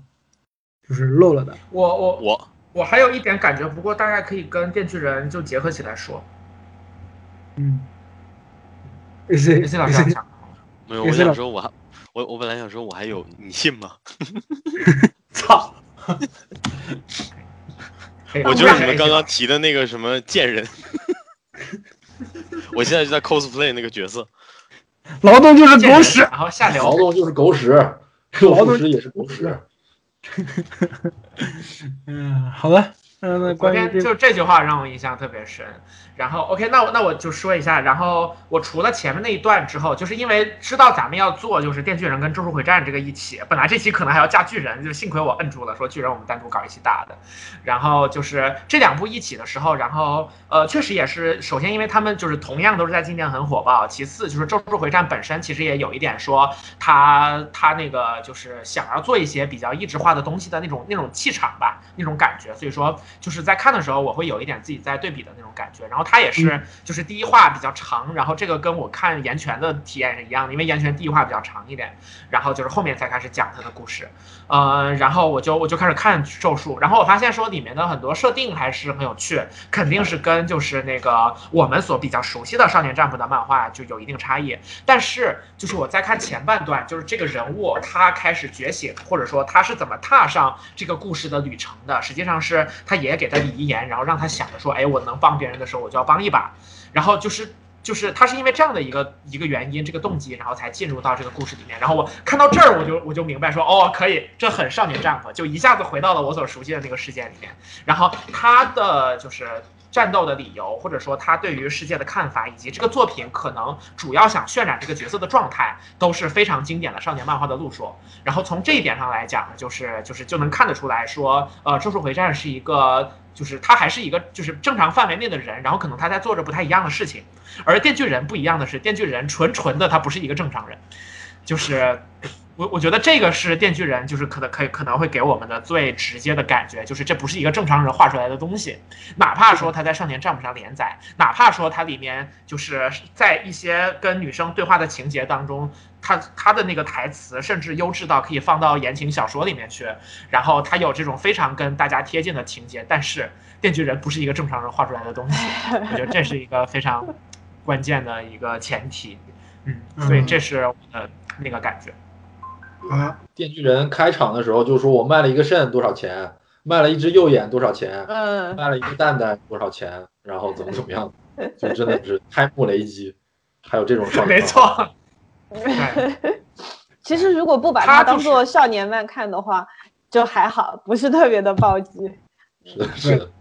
嗯嗯嗯嗯。然后一一想到这是一部在账簿上连载的作品，对，就就不太对劲了。就刚开始说的，哎，这感觉哪不对劲儿了？所以吧，其实有的时候我还是说，就是看东西之前 不想那么多，不要给他预设什么东西。对，不要预设任何的东西，就看就完了。对，做马骑马小姐的狗，做就是了。我我今天就要把这个狗一顿暴当。好，当他的狗。那我们现在进入马奇马小姐的部分。好耶！好耶！好耶！A C 老师，你怎么不好耶？你不合群。我没看呀，朋友。A C 老师是这样，A C 老师一一开始就理解了一切，所以嗯。其实说到就是逐渐理解一切，就是那个万圣节那里，我我觉得特别特别，就是戳我的一点，就是万圣节把人拉到他脑海中的图书馆里嘛，就是他在在在外界他只会说万圣节，然后但是在他的脑海里他能够说就是囫囵话，就这一点就很有趣，因为很多结结巴他就是脑子太快跟不上嘛，然后进去之后他就跟那个人说，就是这种，对对对对，我我我我我我大概。知道你的感觉，然后呢，他就说，嗯，我我我这里图书馆里有世界上所有的知识，然后说，嗯，我现在就要灌满你的脑子，你知道，就是知道了世间万物之后的人只有一个下场，然后后面就是一段留白，然后那段就特别特别戳我，你知道吗？就特别克，特别克苏鲁。啊，嗯，就你知道的越多，然后你就越是陷入疯狂，你像那个。圣诞老人他不是逐渐理解了一切之后就开始彻底疯了吗？就你就感觉他已经完全不是一个人了。然后就对，就这些东西会让我觉得特别喜欢，就这种设定特别。它底下真的是非常刻的一个世界观。嗯，确实，电锯人的世界观是还有苏联，有点那种冷战风格的那个。对对对对啊，是，就是尤其是非常关键的角色雷赛，然后在他的。呃，很关键的情节当中，就是一个一边在做事情，然后一边唱着那种苏联民歌。对，啊，那是我这一年在漫画当中看到的最美妙的画面之一。我的心中不会再有什么喜悦，是吧？雷雷赛小姐，对，我的心中不会再有喜悦。然后下一秒就好耶，好耶。而且它里面，然后然后接下来就是就是这只狗不会咬人，但是它会以其他的方式伤害你。然后这个狗张嘴说：“其实我也没有上过学。”然后我就，这一点真的很戳我。那个雷赛他在临死之前说：“其实我也没有上过学。”我就觉得，嗯，就不知道戳到我哪个点了，就是他在一开始和电次交流的时候，他还嘲笑电次说你怎么可以不上学呢？这非常不正常。但现在想想那些话，其实他可能都是在有点自嘲的那种意味。他他其实可能更羡慕电次那种可以坦诚的说我没有上过学的那种状态，所以他在最后死的时候他会说其实我也没有上过学。我总觉得嗯这个角色真的就刻画的非常微妙。对对对，而且非常完满。对对对，电锯人就是你看他好像特别疯，特别痴傻，然后但实际上他对人物的每一个人物的刻画都非常的细致。嗯，对，他是，他是然后而而且就是尤其是雷赛这个人物，他出来的那个部分的篇章还是比较按道理来的，所以说那个部分就是雷赛是一个在一个安排的非常好的篇章当中出现的一个几乎完美的人物。嗯，对的。然后。啊，那直接在这儿就小明七老师刚刚提到那一点，然后就展开说一下吧。其实，呃，我们在看到这个人物的时候，然后我们跟电次一样，都有一个就是情绪上的起伏。我前面讲到的那种起伏，然后脑海当中想到的两个，一个是那个基野前辈，然后就是另外一个就是那个呃，就就是因为基野那一段，就是他一开始参加那些事儿，然后他们一块去喝酒，喝酒的时候发生了很多事情，然后他也表露了自己对那个就是自己的后辈的，就是内心的很强的情感。然后接下来这个人是。说没就没了，而且是没，是真正的没的那种没。那一段是让人非常直接的感受到，除了那种强烈的震撼之外，你知道藤本在有节奏的去控制读者的嗯想法和情绪的状态。对对，然后嗯，然后磊赛那一段就更明显，就是他刚出来的时候是一个就是非常奇怪、莫名其妙就出现了的美少女。然后你在一边看的时候，然后你一边觉一边跟电次一样，觉得这个姑娘实在是太好了。然后你开始跟电次一样，然后在马奇马和雷赛之间摇摆不定。然后这个时候，然后就是你怀怀揣着这种摇摆，然后进入到了那个就是黑黑夜的学校里面。然后你看到雷赛被追杀了。然后在那一段你特别害怕，你你你一方就是你不知道你是否应当期待他碰到不好的事情，因为如果说他碰到不好的事情，他出事儿了。然后这证明她是一个普通的女孩子，她是电次可能拥有的幸福，但是这个幸福一定已经已经已经被伤害了。然后如果说他他反抗了，那个事儿对他来说没有影响，那你至少知道这个人物还是在的。但是这一切对于电次来说可能是一个巨大的伤害。是。然后你就在这种纠结当中，然后看到了雷赛把那个追杀他的人给手撕了，然后一边手撕一边唱着俄罗斯民歌，一边还把自己的头拿了下来。没错 没错，然后。对，然后就在这个极度的那个纠结的情绪当中，然后你开始，你你你你首先这个巨大的这个情绪张力的很有张力的情节过去了，然后你从这个情绪当中收拾起来，你开始思考雷赛究竟是谁，他是他他的目目的是什么？然后他出现了之后，然后他的脑袋变成了炸弹，我们知道了，好的，他是他是炸弹恶魔。然后，呃，我靠，这段就反正完全剧透，那我就不管了。然后就是，就是他变成炸弹头之后，然后这接下来我们一方面在欣赏他和主角的战斗，但另一方面我们在跟电次一起去想说他心里面究竟是怎么看待这件事情的。然后等到一段非常精彩的战斗结束之后，然后那个他跟电次开始再次进行交流，然后电次跟所有的对这个人物仍然怀有感情的人一样，说我你所做的这些，我我觉得都没问题，我们现在还能跑吗？然后他非常直接的拒绝了这个要求，就是说，就是说不可能的，你别想了。但是在最后马奇马出现的时候，他那一句其实我也没有上过学，大家就一下子明白了，说我们对他的爱都都是真的，他对他对电次的感情也是真的存在的，只是说对，只是说在他的认知里面，当两个人以恶魔的形态相见了之后，这个事情就完全没有可能了。但是那个感情是从始至终都丝毫不变的存在的，然后就在。他被马奇马拆解掉的那一刻，然后那种就是悲伤的情绪达到了顶峰，然后给雷赛篇画上了一个非常完美的结束。然后最后以电次就是就是等待他没有等到，然后说那我就是失恋了吧。然后这个篇章结束。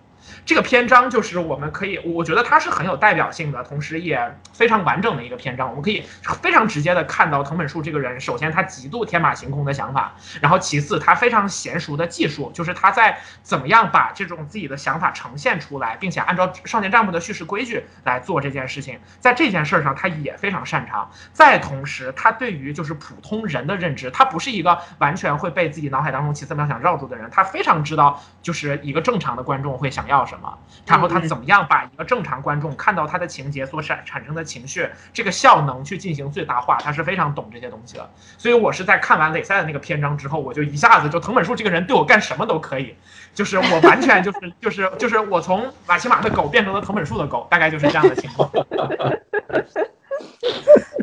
就是就是这磊赛片真的是太棒了，我今年看过的最舒服的一段可能就是那段情节。我觉得藤本树老师他的能力，就是他擅长的东西，与其说是讲故事，不如说是传达感受。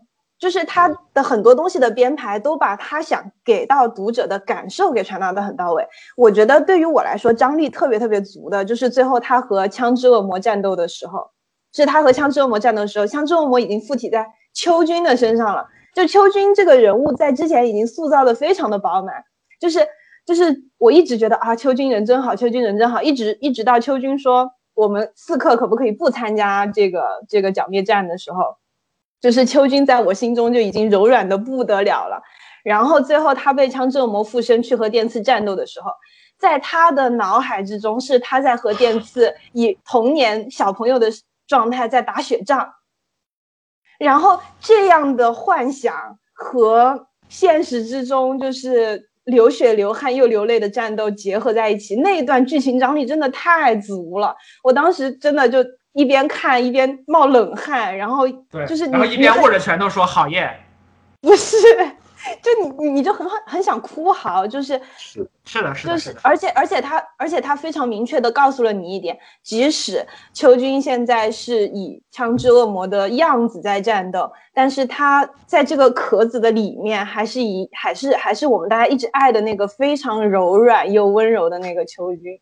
所以在这场战斗结束的时候，我真的就是当时坐在电脑面前，我真的不知道我是应该为战斗结束而感到庆幸，还是该为秋君真的永远离开我们而感到难过。就那种百味杂陈，坐在那里不知所措，就是那种情绪的传达，我觉得实在是太到位了。我当时觉得藤本树老师，我想做你的狗啊，对不起，扣了一下 back。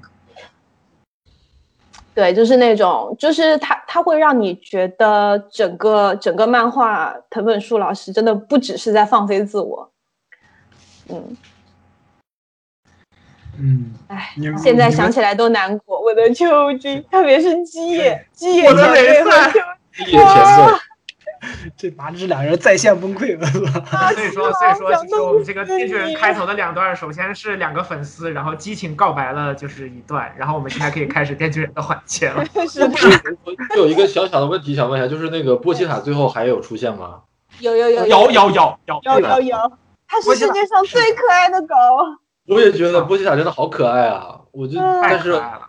后面就没有再出场，所以一直挺想念他的。他他最后才会会有。对，因因为这个波奇塔毕竟他是电锯人的本体嘛，所以说实际上相当于是非常关键的一个一个东西，只是说关键到了就是一定只能在就是很重要的时候才能出现的那个程度。对对。而而当他最后真的出现的时候，你就会非常清晰的意识到，虽然在之前的就是大部分体量里它都没有真的出现，但是它其实一直都在那里。是的，他一直在跟电磁在一起，怎么这样？我我对我印象特别深的就是，就是我因为因为就是这两天，因为我非常喜欢波西塔，然后看完了之后就去就去搜关键词的时候就搜了它，然后就是看到微博上发的那个合集，然后就好好的吸了一会儿狗狗，然后啊就是最最近有一个人发了个微博，然后加了好几张波奇塔的话，然后就说说没有看电锯人的朋友们，别的不说，你们至少是错过了二零二零年年度最可爱狗狗波奇塔，然后就是一堆波奇塔的那个那各种各样的特写，太可爱了。我我印象特别深的是一个，就是他在故事刚开始的时候就说他电刺为什么跟波西塔关系好呢？就是说有一次他走了半天没回来，结果半夜回来的时候发现波西塔在一边哭一边等，他在那哭啊，好可爱，那个真的好可爱啊，对对，然后就就一边流着眼泪，但是一边看到他回来了，然后就是又是在笑在那个小角落里，哎，你们我的天啊，太可爱了！说说说到这儿，你们看电锯人的时候有没有一种感觉，就是就你们看后最后的啊？嗯，就是《电锯人》里面 所有的人，嗯，都是在追求那种家庭的温暖。嗯，或者说是追求人与人之间的那种温暖、陪伴感。嗯，是的那，种，所有的人，包括马奇马也是。其实，其实说句实话，我不是特别满意最后对于马奇马的侧写，就是他最后他给了一个洗白的机会，说说支配之恶魔的梦想是可以与哪怕一个人有平等的身份，然后能够被拥抱。只不过马奇马不知道怎么用合适的方式来表达自己的感觉，只能用支配。对，但是但是那一刻，马奇马小姐在我心中这个完美恶人的形象就崩塌了，就是我对马奇马的爱突然之间就被消减就没有了。这就是这就是藤本树温温柔的地方，这就是藤本树温暖的地方，就会他而且我觉得也不是，就是他的这种东西，同时跟就是你一定要知道说他在渴望电锯人的同时，他对电刺的践踏是彻底的。对嗯，是的是的，没错，对，所以说在在在这个维度里面，我觉得就是它仍然是自洽的，就是你我我我就是很多时候就是人的逻辑就是这样子，就是我做什么事情跟另外的人是没有关系的，嗯，然后这样的逻辑推演开来，其实就可以衍生，就是就可以演化成支配这个概念，嗯，所以我觉得就是在这个角度上也是自洽的。对，就是是，自洽，我没有说他不自洽，玲子的意思也不是说马奇马不自洽，嗯，只不过就只是他在感官上，对嗯。对，就是嗯，就是这这个层面上来说，藤本树真的是理解了一切。我觉得藤本树这个人最牛逼的是，他会把人剖析到，就像玲子一开始说的，最本质的那些欲望，把它给抓出来，嗯。然后告诉你人跟人之间的联系是是什么样的，人跟人之间应该建立什怎么样的联系，只不过因为其他的一些原因，自己的就是自自己笔下的人物的那个经历所限，或者他所知道的知识的限制，导致了他只能用这种方法去追求那种联系，嗯去追求那种人与人之间的温暖。但是你追求人与人之间的温暖这件事是没有错的，但是你用的方法不对。嗯我觉得藤本树牛逼的牛逼的地地方是在这儿。本来我是打算用岩泉来开篇的，因为岩泉在是藤本树之前的作品嘛。嗯，就是他使用岩泉吧，对，对他使用岩泉嘛，就是他使用岩泉。吧，操，你们不要对心，操！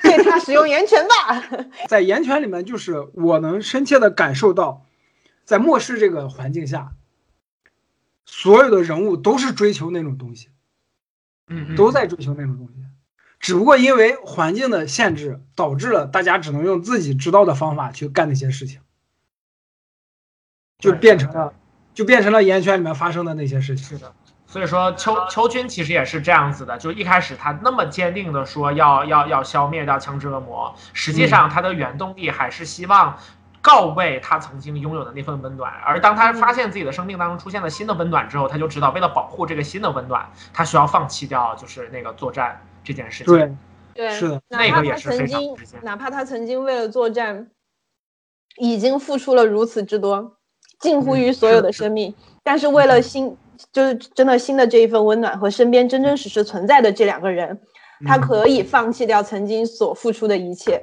这个这个实在是太温暖我了，我从来没有见过这么温柔的人。对，所以我并不觉得藤本树是一个神经病。对，嗯不不不，藤本树真的是个神经病。但藤本树神经病神神经在哪？就是他这种特别特别敏感、特别特别就心思特别特别细腻的人，嗯他有一个毛病，就会在乎所有人的感受。嗯，在乎所有人的感受之后，他就会试着去理解理解他人。理解他人的最后的极致就是伤害自己，就是逐渐理解是自己。疯了，就是。逐渐理解了一切。逐渐理解一切。对，是这样的，就是他们说这就包括《岩泉》跟《电锯人》这两部作品通篇看下来，给我的感觉这样，我特别开心。就二零二零年这么垃圾的一年，这么凹糟的一年，藤本树的这两部作品，然后就是嗯人间有真情，人间有真爱，是不是？对你说，一个人如果是被岩泉和电锯人给治愈了，那这个人的状态好像也会有点不对劲。那这个人是真的狗。就是真的有点惨啊。说到那个秋君，我想到一个特别有意思的细节，就是嗯他一开始世人的形象都是非常紧绷、非常的恪守规矩、非常的刻意的保持与恶魔的距离的那样的一个形象。然后在基野前辈死了以后，那个电刺抓到了那个呃杀死基野前面的那个那个叫什么居合居合刀的那个恶魔，然后把他绑在那个火车上。啊，对对对，说你不打他吗？吧？来玩游戏。然后，去秋菊说玩什么游戏？然后那个电子说我们来踢他的蛋蛋，比谁踢的呃让他喊的更惨。对，一比打下，谁喊的谁踢的最惨，谁就赢。但是他看到了基野前面留给他那根烟，上面写着 “easy revenge”，轻松的复仇。然后他就同意了，说我们来玩吧。然后在在两个人踢蛋蛋的那个画面上说：“听吧，基野前辈，这是我送给你们的镇魂曲。”这句话其实是在致敬猎人里面的那个桥段，就是猎人这个旅团波金被库拉皮卡杀了以后，库罗罗库罗罗那个团长站在那个那个大楼上说：“听吧，沃金，这是我们送给你的镇魂曲。”所以这是一个非常正经的场景，然后配上这个《电锯人》里面这个特别猎奇的事情，对对对。觉得这个成本，不，这这这绝对是藤本树最爱干的事情，就是他知道一个非常棒的一个 reference，然后他把这个放到自己的作品里面，然后用一个非常奇怪的方式给你给给你实现出来。对的。而且虽然说其实我们想想昆汀老师也很合理。嗯，对对对，是的，是的。昆汀也也也也也也喜欢干这样的事情。有点这个。啊，这这。说到这，我都不知道该怎么进行下去了。就那个画面感真的太强了，操你妈！在脑海当中全是他们在踢那个蛋，一边踢着蛋一边喊：“这是我们给你的镇魂曲。”说那个雷奎伊姆的，他们两个人的表情都是那种非常愉悦，就是有点就是口眼歪斜的那种愉悦的那个表情，描绘的非常的生动，让我觉得这个真的。我要是黑眼了。立马原地复活，你知道吗？我说操你妈！你俩在干嘛？然后加入进去一起踢，你知道吗？哎呀！然后我觉得基野前辈就是他的，就是最后一幕，就是他死的那一段，也是我可能是一段时间以来在漫画里面见识到的，让我触动最大的一个死亡。就是他那一段是来的非常直接，并且是悄无声息的那一种，就好像是那个诗歌，就是就是诗里面所说的，就是整个世界的毁灭不再轰然巨响，而在就是轻轻一瞬，然后就是就是那种感觉，然后那一段是特别特别有美感的。嗯，也让让我印象很深刻。然后，并且就是他跟秋秋君的故事就是完美的结合到了一起，然后让这一条故事线就整个都充满了那种轻轻松而唯美的。然后除了踢蛋那一幕之外，然后都很唯美的，就是那种那种那种感觉。而且吉野前辈在最后悄无声息的离开之前，就是跟秋君有一个对视嘛。然后他说：“秋君，请你活下去。”然后对对对。然后然后地上留下那一堆衣物的时候，就是啊，我的天呐。唉，而且就是，而且而且很有趣的一点就是，这些角色他们在日常的或者说日常的刻画里头都是相对冷漠的存在，就是大家都是一副没心没肺或者说是刻意冷硬的样子。对，借借前辈也 是，对，借前辈也是，就是平时都是一副好像游戏人间这世界什么都不重要的样子，但实际上对于在意的人。对，然后，然后，然后，实际上对在意的人非常温柔。然后，然后那个电刺还有帕瓦，呃，帕瓦也是，就是一副就是，OK，就是就是一副好像全世界都都无所谓，反正吃饱喝饱就好耶就行了。然后，但事实上是在真的遇到这种生死难题的时候，还是非常柔软的这种人。然后这种刻画就。就就就还蛮就既写实又触动人心，因为实际上作为社畜来说，大家都知道要在这个世界上过得好一点，就是得让自己的心肠硬一点，然后不想就像那个谁跟跟电次说的嘛，就是说那个蠢笨点吧巨仔，对吧？这样理解就下得去手，就是你笨一点才能够好好的活下去。就是其实我们很多人都是这样的，在生活中对一些周遭的事情都相对冷漠一点，但这并不代表大家的心真的已经冷了。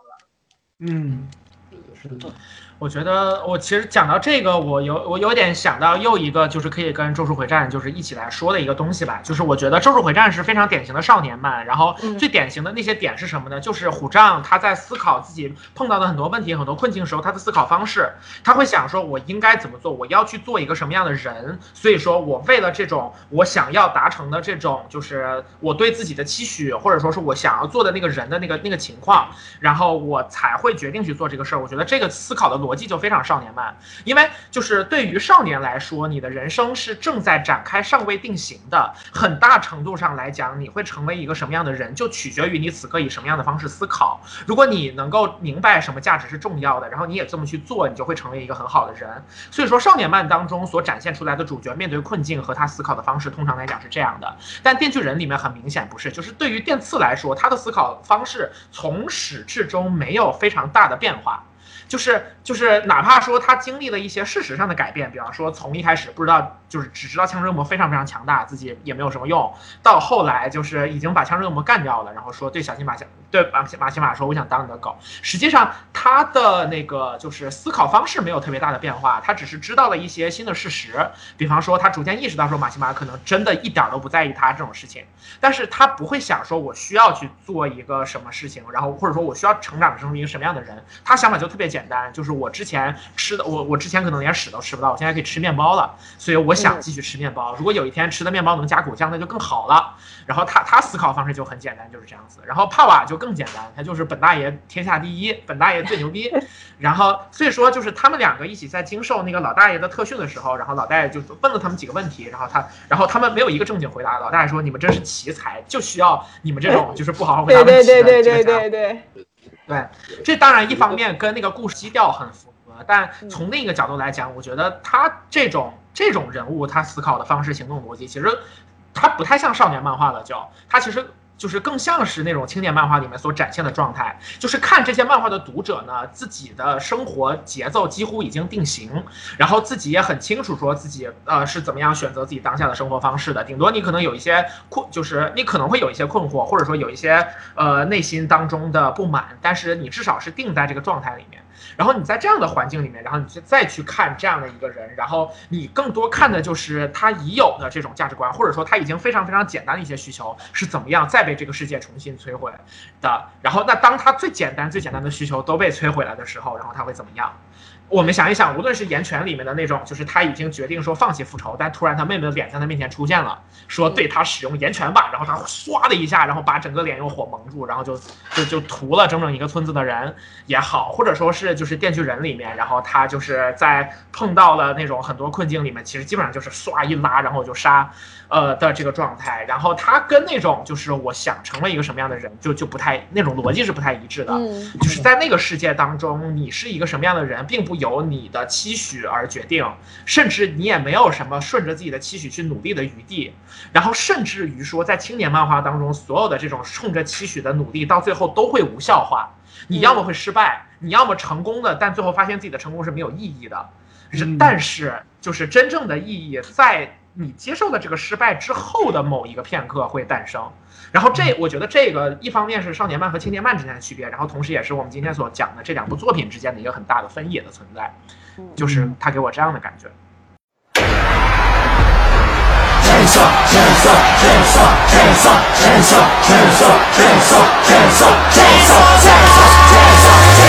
减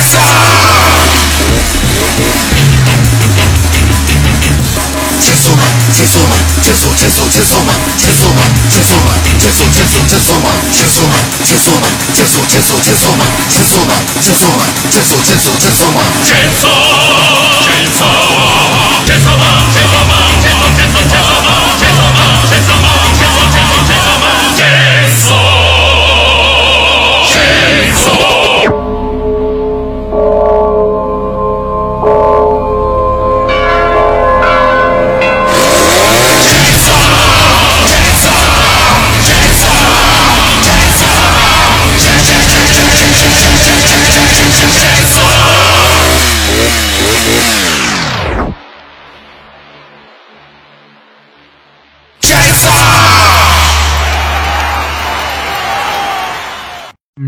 想到我刚刚这句话让我想到一个点，就是怎么说，呃，一个标准意义上的少少年漫，它往往刻画的是一个少年他应该去怎么做，他用一个理念去教着这个人，你然后但是电锯人完全他没有去教化你，或者像给你说教，像想给你传达什么主旨，他完全就是真实的表现出你本来就是这样的，嗯，所以如果用一个词来概括电锯人的这些人物性格的话，我觉得。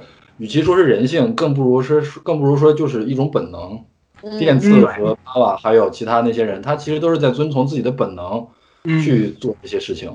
他们做的事情就是因为他们本来就是这样子的，而不是他们觉得他们应该是什么样子。嗯，我觉得呃，电锯人里面有一个特别讽刺的桥段，就是电次去问马奇马说：“我是不是没有心？”然后马次马奇马说：“其实你有心啊，是什么的？”然后电次之后就变得特别开心：“对啊，我有心啊。”然后看到有人那个募捐说：“对啊，因为我有心，所以我要捐款。”然后什么什么的，对，就其实感觉他这个人其实是没有做过这些思考的，他就是一个非常纯粹的一个那种。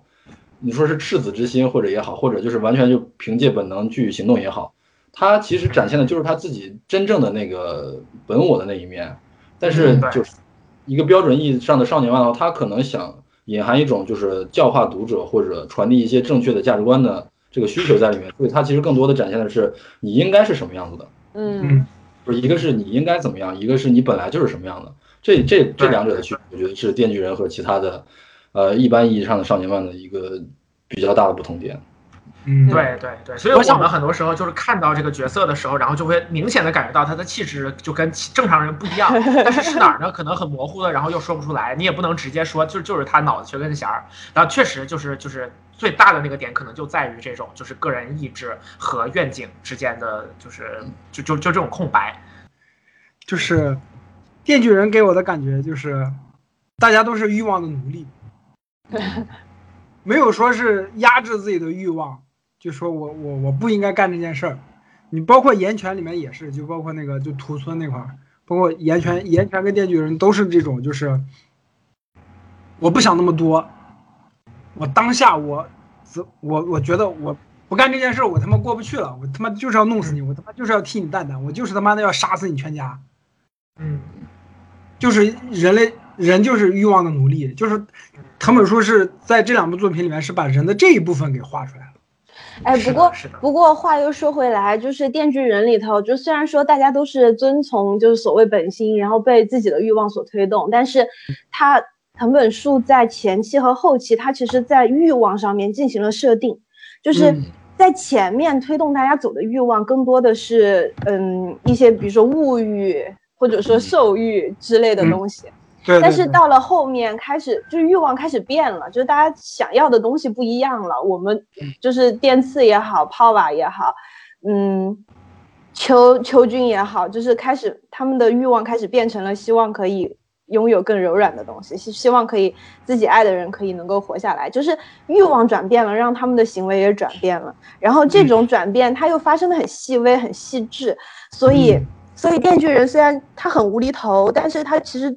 底下包含了，就是一种其实蛮悲情的一个色彩在里面，对，就是靠这种这种转变来的。然后我记得那个那个雷赛死的时候，然后他有有一个小小的独白，就是电次说什么我的心被雷赛夺走了，今生或许不再会有悲喜。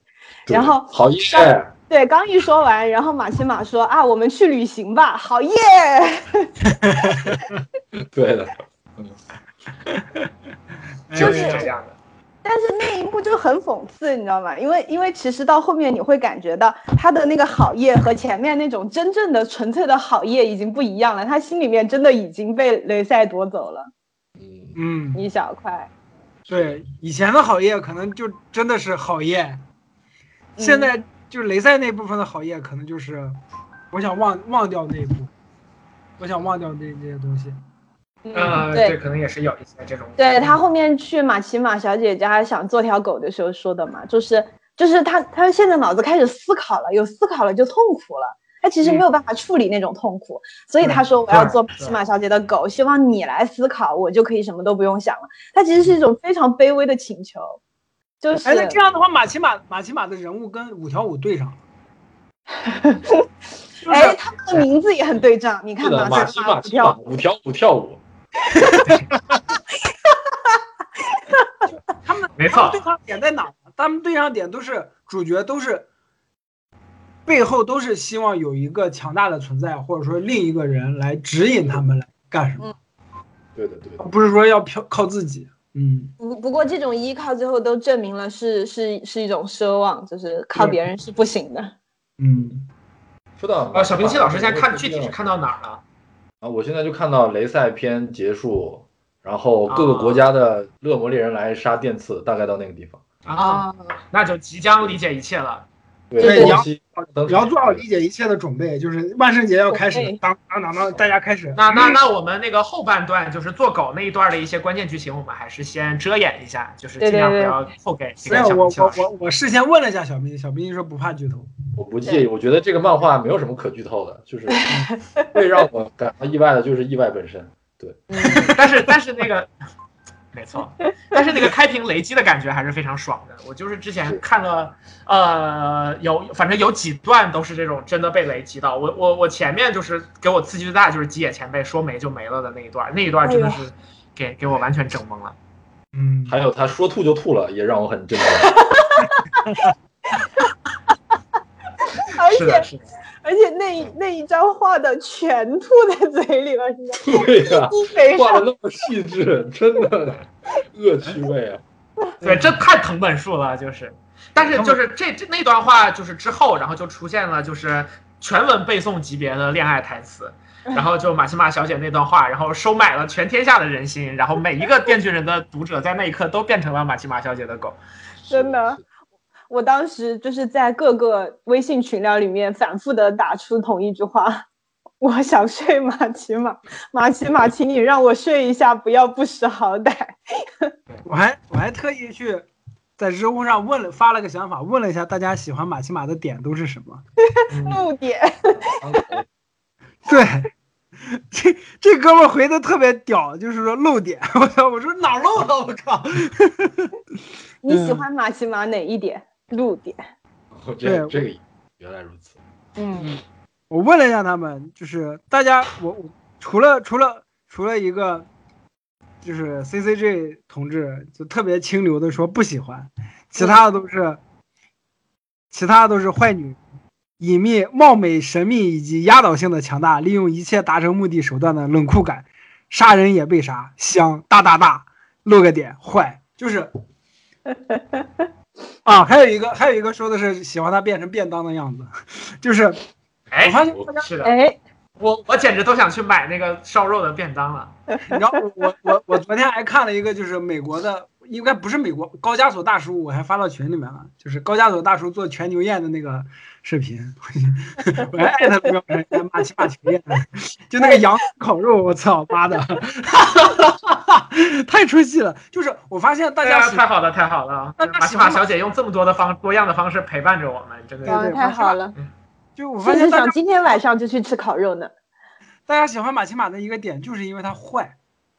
对，而且它坏的是那种云淡风轻的坏，毫不遮掩的坏。我就是很坏，我就是没有心。然后呢，哎，但你们都得喜欢我，就是。让我有一种感觉，就是大家要做马奇马的狗的人都是抖 M，呃，那不然 呢？精精神上的抖 M，你知道吗？就是让我有一种这种感，戳戳到内心，就是就是对我是喜欢你，然后我喜欢你呢，还是因为你老来玩我，我享受的我享受的就是你玩我的那一部分我的反应。给我一种这种感觉。所以说，有人就是用藤本树的那个画风画了一个，就是啊，这里我们还是给所有听众补充一下那个故事，就是说藤本树很明确的讲过，说那个呃，就是自己很喜欢马奇马这样的坏女人的形象，然后这来自于他自己在学生时代曾经被一个坏女人欺负了的故事。那个故事，老连你要不要讲一下？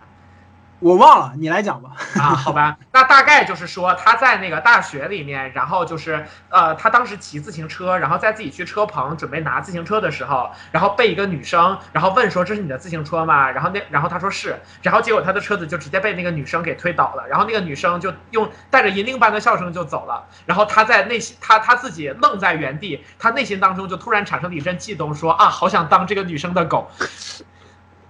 这就是这就是藤本树老师，然后对于坏女人这个这个这个角色的，就是执念的产生，这个来源就在这里。然后他就终于在电锯人当中创造出了一个完美的这种坏女人的形象。大家感谢这个坏女人吧！我操，这件事情告诉我们，就是就是一个真的能够打动所有读者的角色，真的需要来源于创作者内心深处的爱。你你你，那你们有没有再更想深一层？为什么会这样？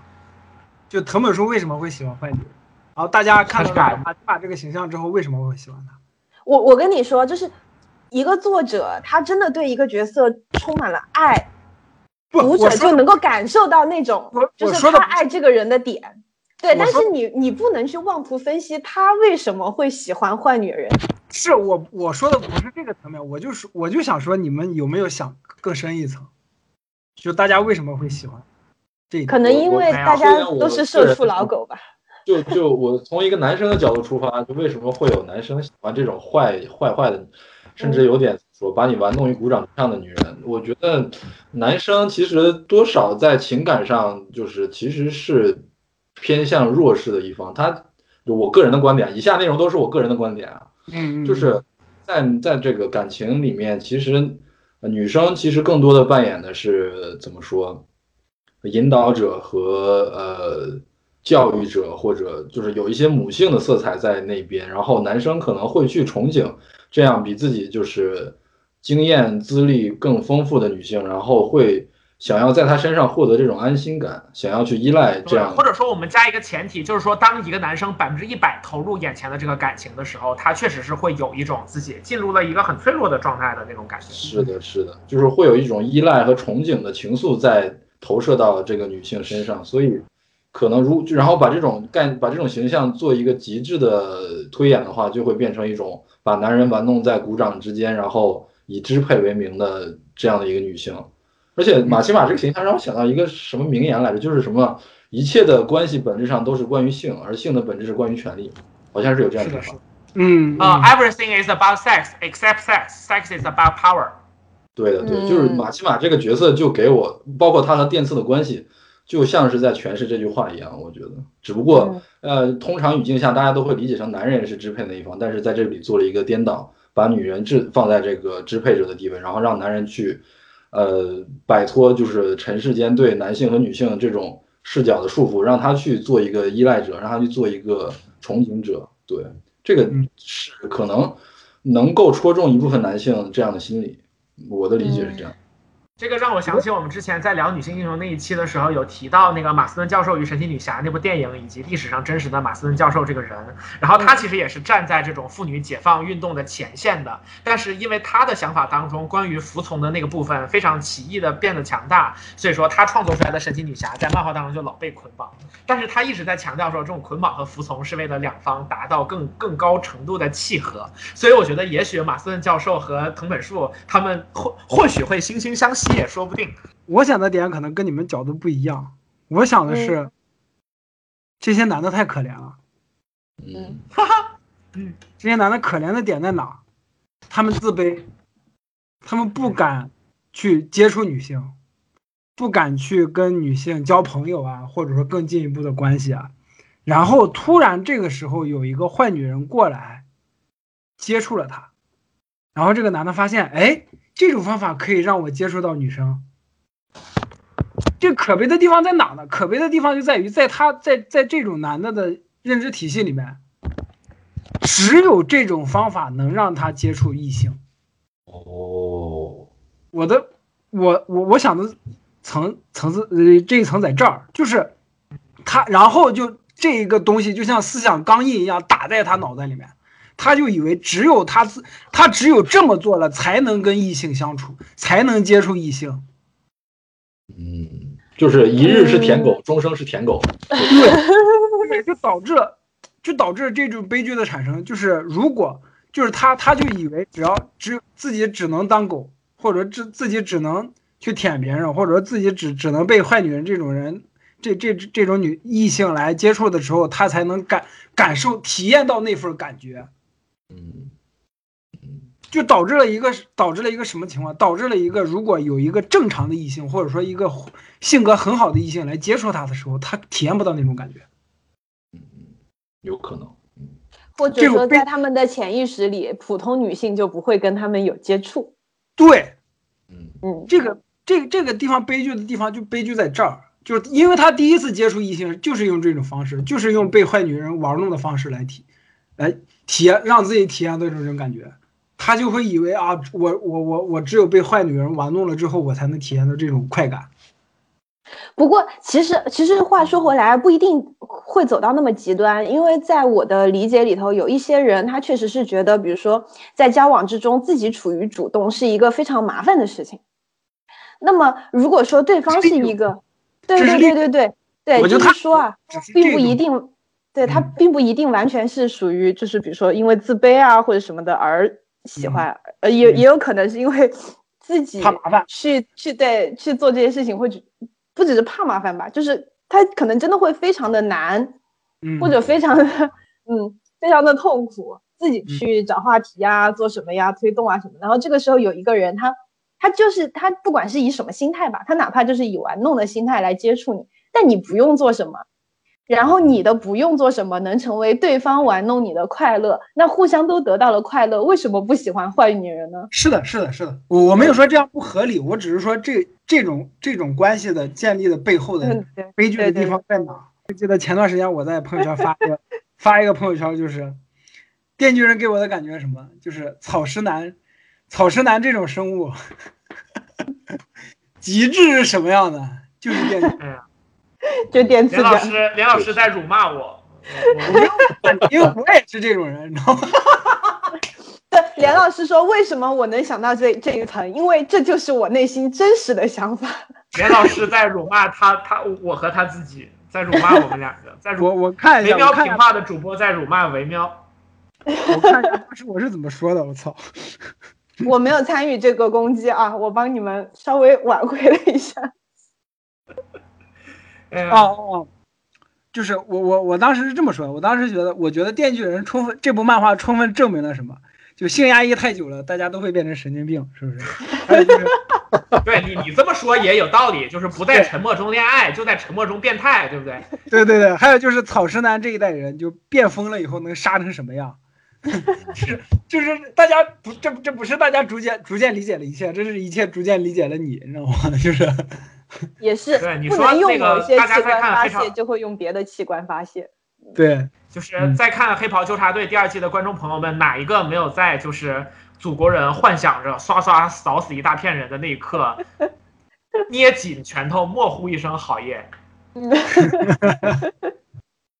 我我我我我我补一下，就是其实我觉得我的想法刚好介于你们两个之间，就是刚连老师强调说，就是坏女人这种情况以及她的可悲，然后玲子的玲子就是讲的是说，就是可能呃是很多人乐于去做被动那个角色。我觉得我的想法在你们俩中间，就是说我呃我觉得如果我们直接说 pathetic，就是可悲这种情况，稍微有一点就是就是反正我我可能就是这种。就是我我对这种东西的否，我想要否认他的意愿没有那么强哈。就是我当然承认说这个坏女人确实很很有毛病，而且我很我我也是不吃坏女人那一套的。对于我来说，肯定是平等的交流，然后和相互理解才是我自己最渴望的。所以说也是出于这个原因，我非常坚定的和马西马不共不共戴天，是吧？但是但是呃，我其实在这一点上感受到的是，如果我们作为在这个就是城市化或者说是这种。呃，我们说宽松世代的这种比较冷漠的环境里面成长起来，你会感觉到说人跟人之间，或者说所谓的社会关系当中那种无形的障壁是存在的。比方说两个人到一起说话的时候，必须需要进行一个破冰，然后两个人才有可能就是妥善的交流。然后你在进入一个陌生环境当中，你就是不太愿意说话，或者说你跟其他人交流，尽管你有意愿，但是也有实际的障碍。那在这样的一个背景当中。可以直接出现在你面前的坏女人，无疑是具有打破所有这种障壁的个人能力的。那就是首先在这个社会当中，女女性在传统的框架当中本来就处于比较弱势的地位。而如果作为一个女性的姿态，然后她可以轻松的跨越这种一般人跨越不了的障壁，那她所附加的魅力一定是极其迷人的。你会非常直接的感受到这个人灵魂的强。那我觉得。被这种强所吸引，这一点是很正常和没有问题的。就你单纯的感受到的面前的这个人，他非常的就是怎么讲的，outstanding，就是他他他非常的出众，然后他也很明显，就是无论是外形的靓丽，还是气质的拔群，还是他这种放掉所有的一切，就是对于平常人来说是重重阻碍的东西，对于他来说视若无物，他可以直接的。开启与你的对话，构建与你的连接，那这个东西我觉得对人的吸引确实是非常强的。所以从这个角度上来讲，我觉得坏女人这个形象，然后就是能让人印象这么深刻，以及能形就是形成这种这么大范围的风潮，让很多人真的喜欢，可能也有这方面的原因，就是它确实有这样这样的魅力，确实是存在的。对，嗯嗯，哎，说到这儿了，我就想起来十年之前大家都会说男人不坏，女人不爱。现 现在完，现在完全变成了女人不坏，男人不爱了。就倒也我没有啊，我还是喜欢好姑娘的。对，倒也倒倒也倒也不完全是。对对对，但但确实就是喜欢马奇马的人那么多，你想想对不对？或者说或者说在在艺术作品里头，就是那种纯粹的像小白兔一样的女性角色，越来越失去对于观众的吸引力。嗯，是因为原来的那种刻画相对来说还是片面了。说到底，人性里面就是有恶的一面。那为什么女性角色不能有这种恶的一面存在呢？有了之后，她的形象反而立体了起来。嗯嗯，是的，是的。哎，我觉得这个这个角度也很有道理。就是确实啊，就是呃，那那种恶这种东西是普遍存在在所有的人心中的。然后那同时就是，但是我们看到足够好的就是女性反角真的是不够多。嗯，然后。就是我我们也很渴望说能有一种新的方式去描写说这个女性为什么是恶的，或者说一个就是女人坏起来应该是一个什么样子。那从这点上来讲，就是电锯人在这个维度上也填补了这种审美宝库的一个一个空白的感觉。嗯，而且我还我蛮喜欢就是马奇马的这个这个恶的刻画的一点，就是说其实很多作品里头会喜欢把把恶人就是给他一个变恶的原因。就是他可能是超无聊的，对什么他受到了什么童年伤害，他其实被伤害过，所以他报复世界。但是马奇马没有，他的恶是由他内心的欲望驱动的，说到底也是欲望的驱动。所以就是其实这个其实反而是比较符合我对于人性的理解的，就是有些人的恶，他就是来自于内生的东西，就是他和外界就这个恶有来源可循，但是没道理可讲，它就是存在在那儿。是的，没错。所以说这样子的这种这种反反派角色，我反而觉得说比较喜欢一点。是是是，很奇妙。嗯，这部分我是想说，侧面印证了女权的那个。行，你就强行打呗，我给你个圆圆圈。对你这个打的真的是我的天呐，我就是。被他使用女权吧。我是想说，这这部分侧面印证了，就是文艺作品中开始出现这种坏女人的形象。侧面印证了女权这种或者女性地位的一定程度上的提升，我是想说这一点。呃，就大家客观来说算是吧，就是我们越来越习惯于说他们的存在了。对，大家开始接受这种形象了，不会像以前说啊这种女人呸什么这种没有，大家开始承认这种女性的存在，大家开始喜欢这种女性了。对。嗯，我觉得关键还是强，就是马奇马第一次露出能力就是那个，然后他找了一堆死刑犯，然后对着他们对对对做那个手念名字，手势一做，然后那个人一倒，然后战场上的危机就解决了。然后在那一幕之后，马奇马的人气就蹭的一下就就涨上来。所以说，就是姑娘们，就是强大才是最重要的。我我我我爱上马奇马的那嗯的那一刻，就是马奇马说乌冬面泡一会儿就就发胀不好吃了，你去把它杀了吧。就在那一瞬间，这是哪一块？我成为了马奇马小姐的开始，这是最对最开始最开始那个那个马奇马把电刺拥抱了一下，然后说你就跟我走吧。然后完了去那个加油站点乌冬面的时候，哎呀好麻烦呀，有恶魔。乌冬面泡了就不好吃了，你去宰了吧，就是那种哦，非常云淡风轻，然后理所当然，你知道吗？哎，我我我最我一开始看《电锯人》的时候，我喜欢马奇马，就是因为他身材好。可以想象一下，就是借由电刺，借由电刺的眼睛看到了马奇马姐姐，然后那个呼之欲出的胸部，那一刻就爱上了。不是胸部，不是胸部，我我比较喜欢腰身跟臀部。对不起，对不起。就是我特别喜欢马奇马，合着我们又开始讨论性癖了。就一开始 真的，我就刚看到小明星老师就是这种一脸，嗯，就是我们现在那个状态，很想加入话题，找到机会而已。对，没有，就是马奇马，马奇马一直是那种制服嘛，啊，对对对。然后是的，是的啊，真的真的超棒，就是那个。我记得最开始，我记得最我记得最开始有几个特写，就是马奇马的全身的不是特写，就全身的全景是他们那个制服掖到那个裤子里面，然后裤子勾勒他的那个腿部的线条。好的，我知道说的是臀部，但是你改成了腿部。不是，我说的是就是腿部，就是你像在在电锯人这这种风格这么，是吧？这么这么张狂的东西里面，突然出现一个这么美的，这个画面里面，然后突然出现一个女性人物，然后以这么，是吧？这么好看的一个姿态出现，就是我当时，哎，这姑娘挺不错的，就看到后面就啊。对对对。我对马奇马印象比较深的一幕是，他说他要和电次去约会，然后电次早早的就到电影院门口，然后一转头看到马奇马来的时候，然后马奇马是披头散发的形象。因为在之前他都是扎着头发，然后穿着那个非常那个刻板的那个比较正式正装，然后忽然以一个生活中的姿态出来，这样这一个反差就会把他的那个美丽凸显的更更生动。我就觉得藤本树真的很会画，他很明白自己心目中的女人是什么样的，所以就画的非常的对栩栩如生。嗯。嗯，是的，就这么看，藤本树老师肯定也是花很很很长的时间去想过，说，哎，自己究竟为什么喜欢，然后这样的女的，自己喜欢的女的应该是什么样子，然后并且把它画了起来。那连老师，你是不是也应当好好的把你这几年的思考用画面表现一下？你有没有发现，我的女主角的发型跟马奇马的发型一模一样？现在就你的意思说，现在就缺一个人来推你的自行车了，是不是？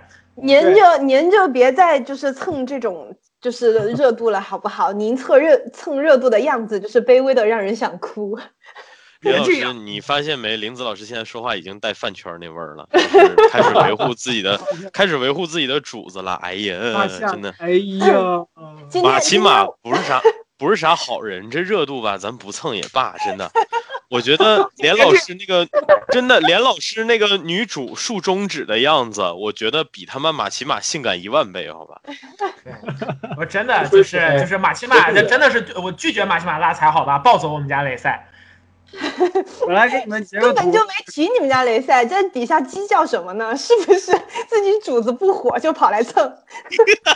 操，这个味儿太对了，太会了，太会了，太对了，这个味儿，我操！我今天就在就在今天咱们录节目的这个期间，我写 CP 黄文的微博小号被粉丝举报到炸号了。我操！操！所以你这意思就是说，你你你约那个 AC 老师问你约的黄龄的文章，你又有理由可以拖了，是吗？对对对，我我我他妈小号被炸了，我刚刚就是在处理这个事情，你知道吗？你们闭麦了一会儿。我昨天就说，我昨天就说我在朗读那个林子老师的黄文的时候，其实是直播了，然后他还不相信我。肯定就是因为你的直播，然后让粉丝看到了，才跑来爆破我的。你要赔我一个微博小号。那你先陪我一篇黄龄的马补文嘛？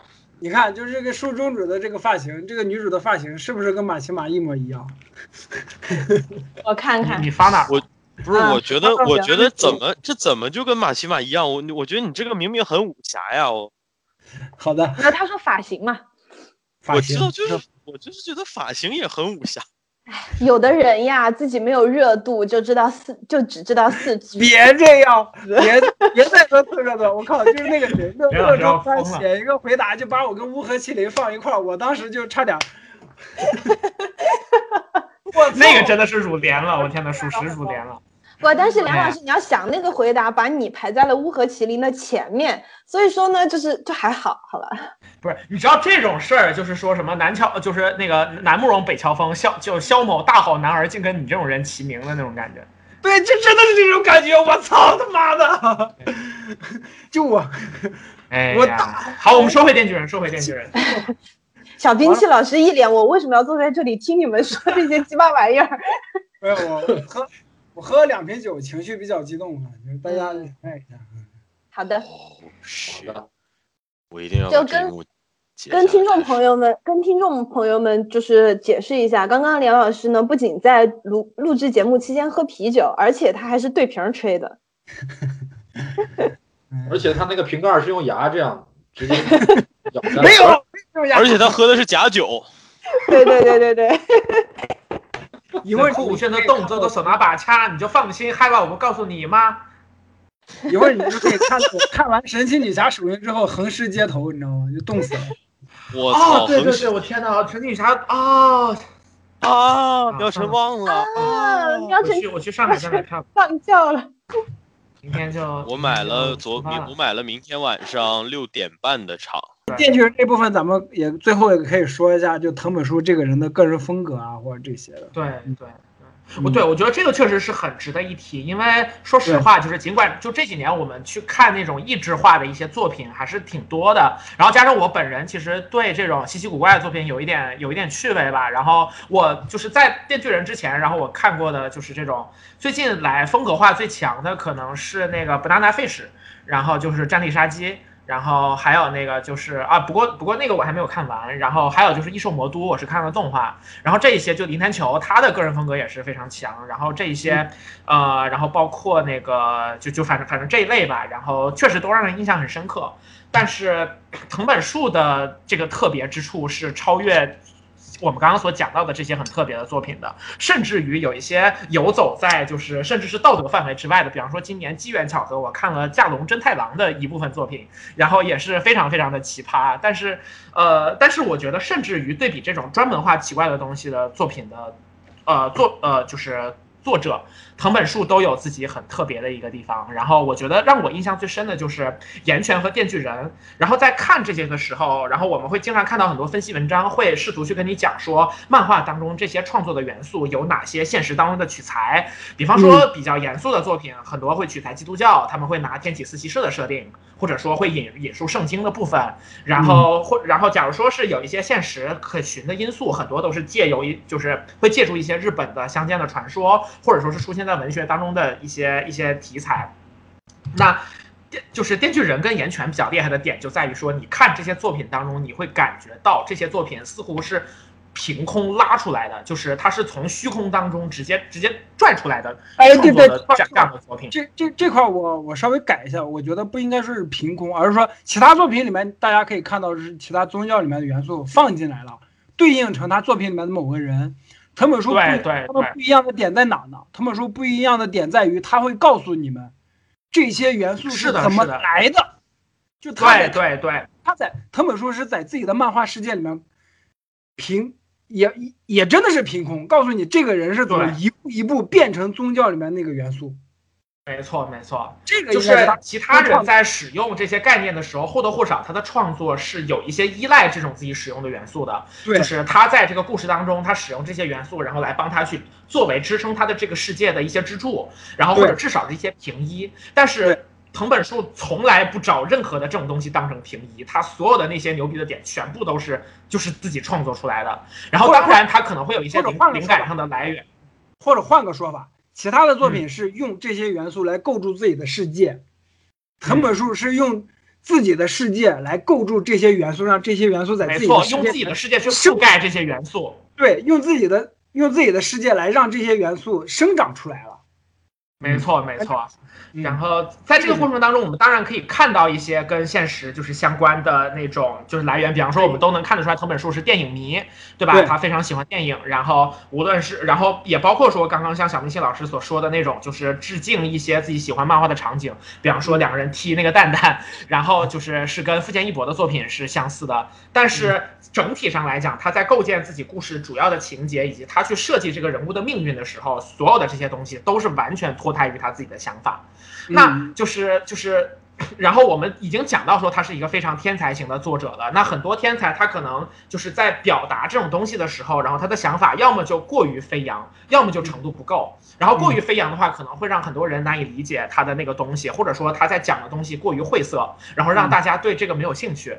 但藤本树厉害的地方在于，他不仅有这种天才的创作能力，同时他又非常非常的明白说，一般的读者他的情感，他的消费作品的方式是什么样的，他的思路是什么样的。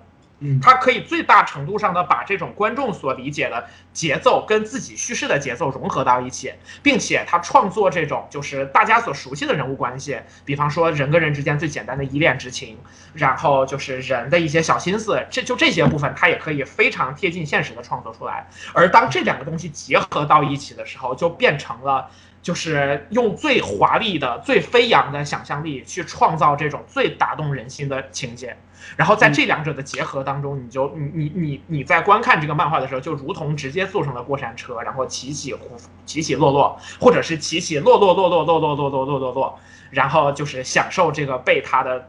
创作，然后带起来，带着飞的那种那种感觉。这个角度上来讲，电锯人能所展现出来的才华的浓度是远超就是我们平时所看到的绝大多数的漫画的。从这角度来讲，就真的是就是就今年藤本树，然后在整个的这种漫画圈子当中引起这么大的反响，我觉得也是非常的理所应当的。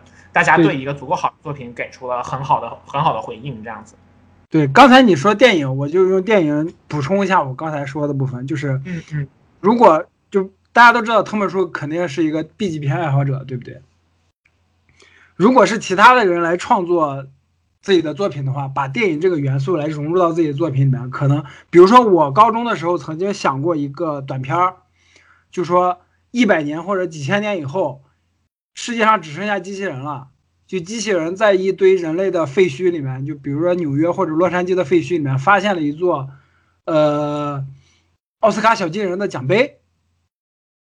嗯，这个是，这这是我当时高中，这个是尼尔机械纪元，不是？没有，这个是我，这个是我当时高中时候构思一个短片的一个思路。这个也是大，可能是大部分创作者在创在创作自己的作品的时候，会把电影这个元素融入到自己作品里面的一个方法，普通的方法。但是，电呃不是电锯人，藤本树会怎么做呢？藤本树在岩泉里面不会这样，他是用什么方法呢？他是用让自己的角色在世界里面经历了这一切之后，诞生了创造电影的欲望，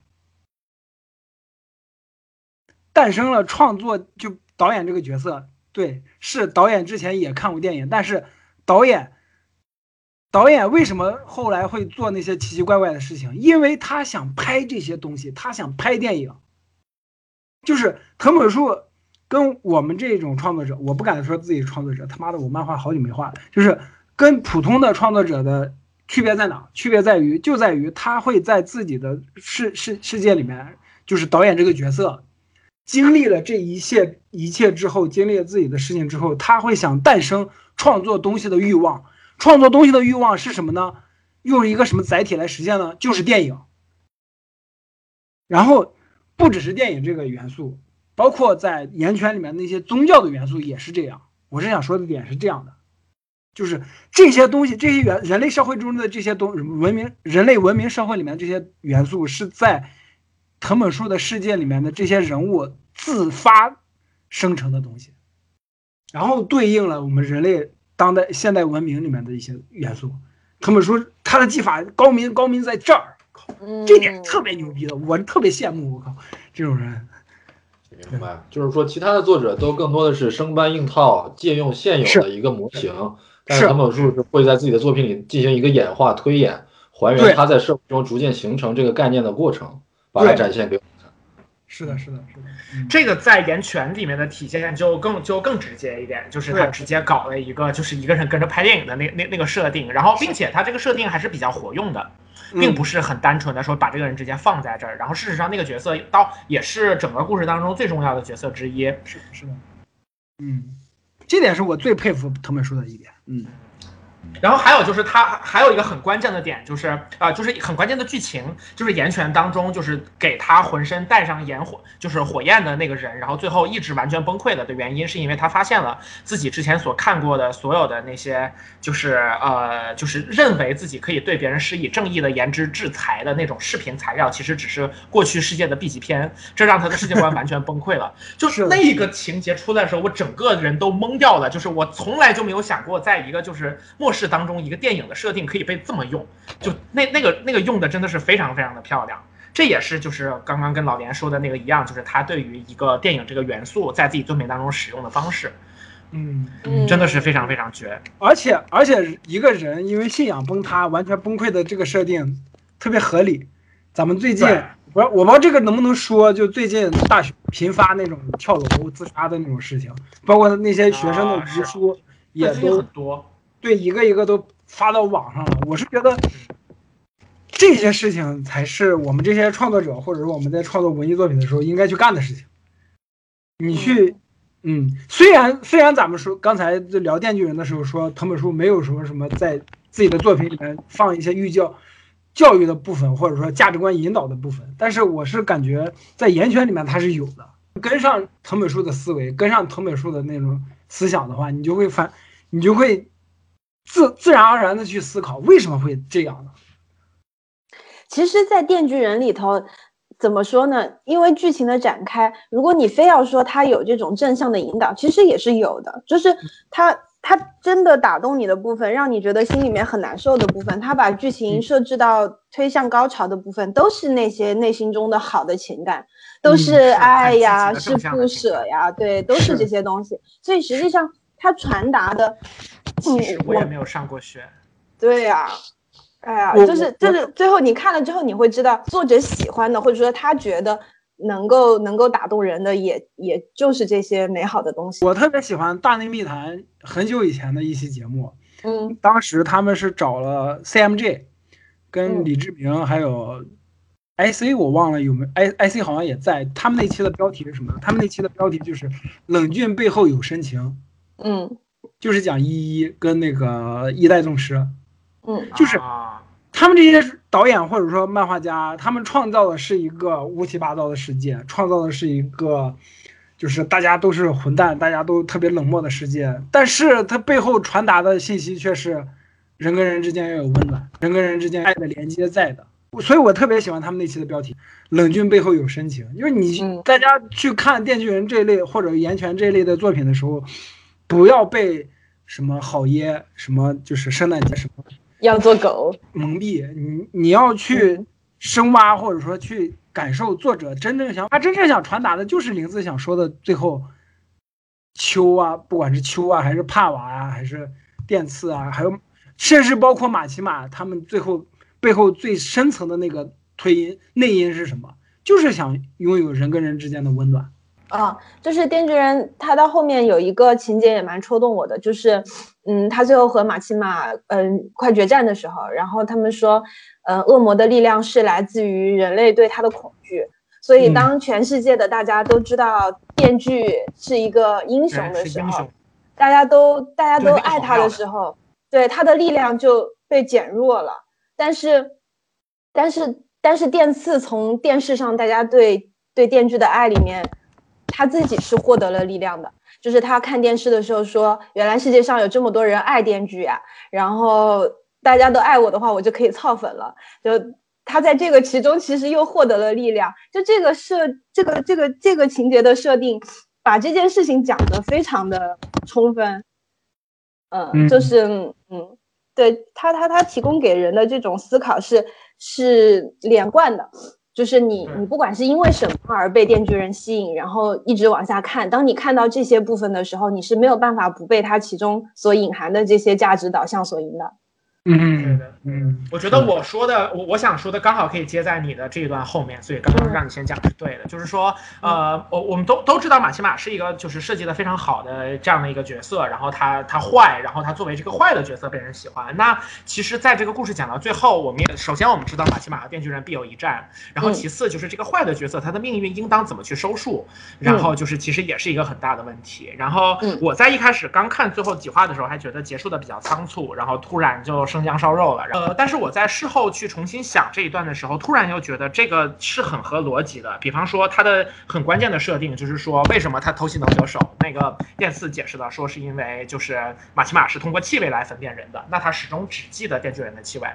然后，呃，那为什么就是他到最后可以就是被杀死了？是因为电刺是怀着爱做了，就是他最后的事情，就是跟马奇马融为了一体。这些设定也都是跟他的世界观契合，然后结合的很巧妙，逻辑上也通顺，但同时又跟他这个故事整个想传达的内容是一致的。就是你你在有一些非常天才的想法的时候，其实很难去做到的这种东西，也就是把控力。然后这一点上来讲，包括就是整个。故事里面，然后藤本树其实真的做到了前后就是逻辑的高度自洽。马西马这个人物从一开始他出来的时候，他想做的事情是因为什么？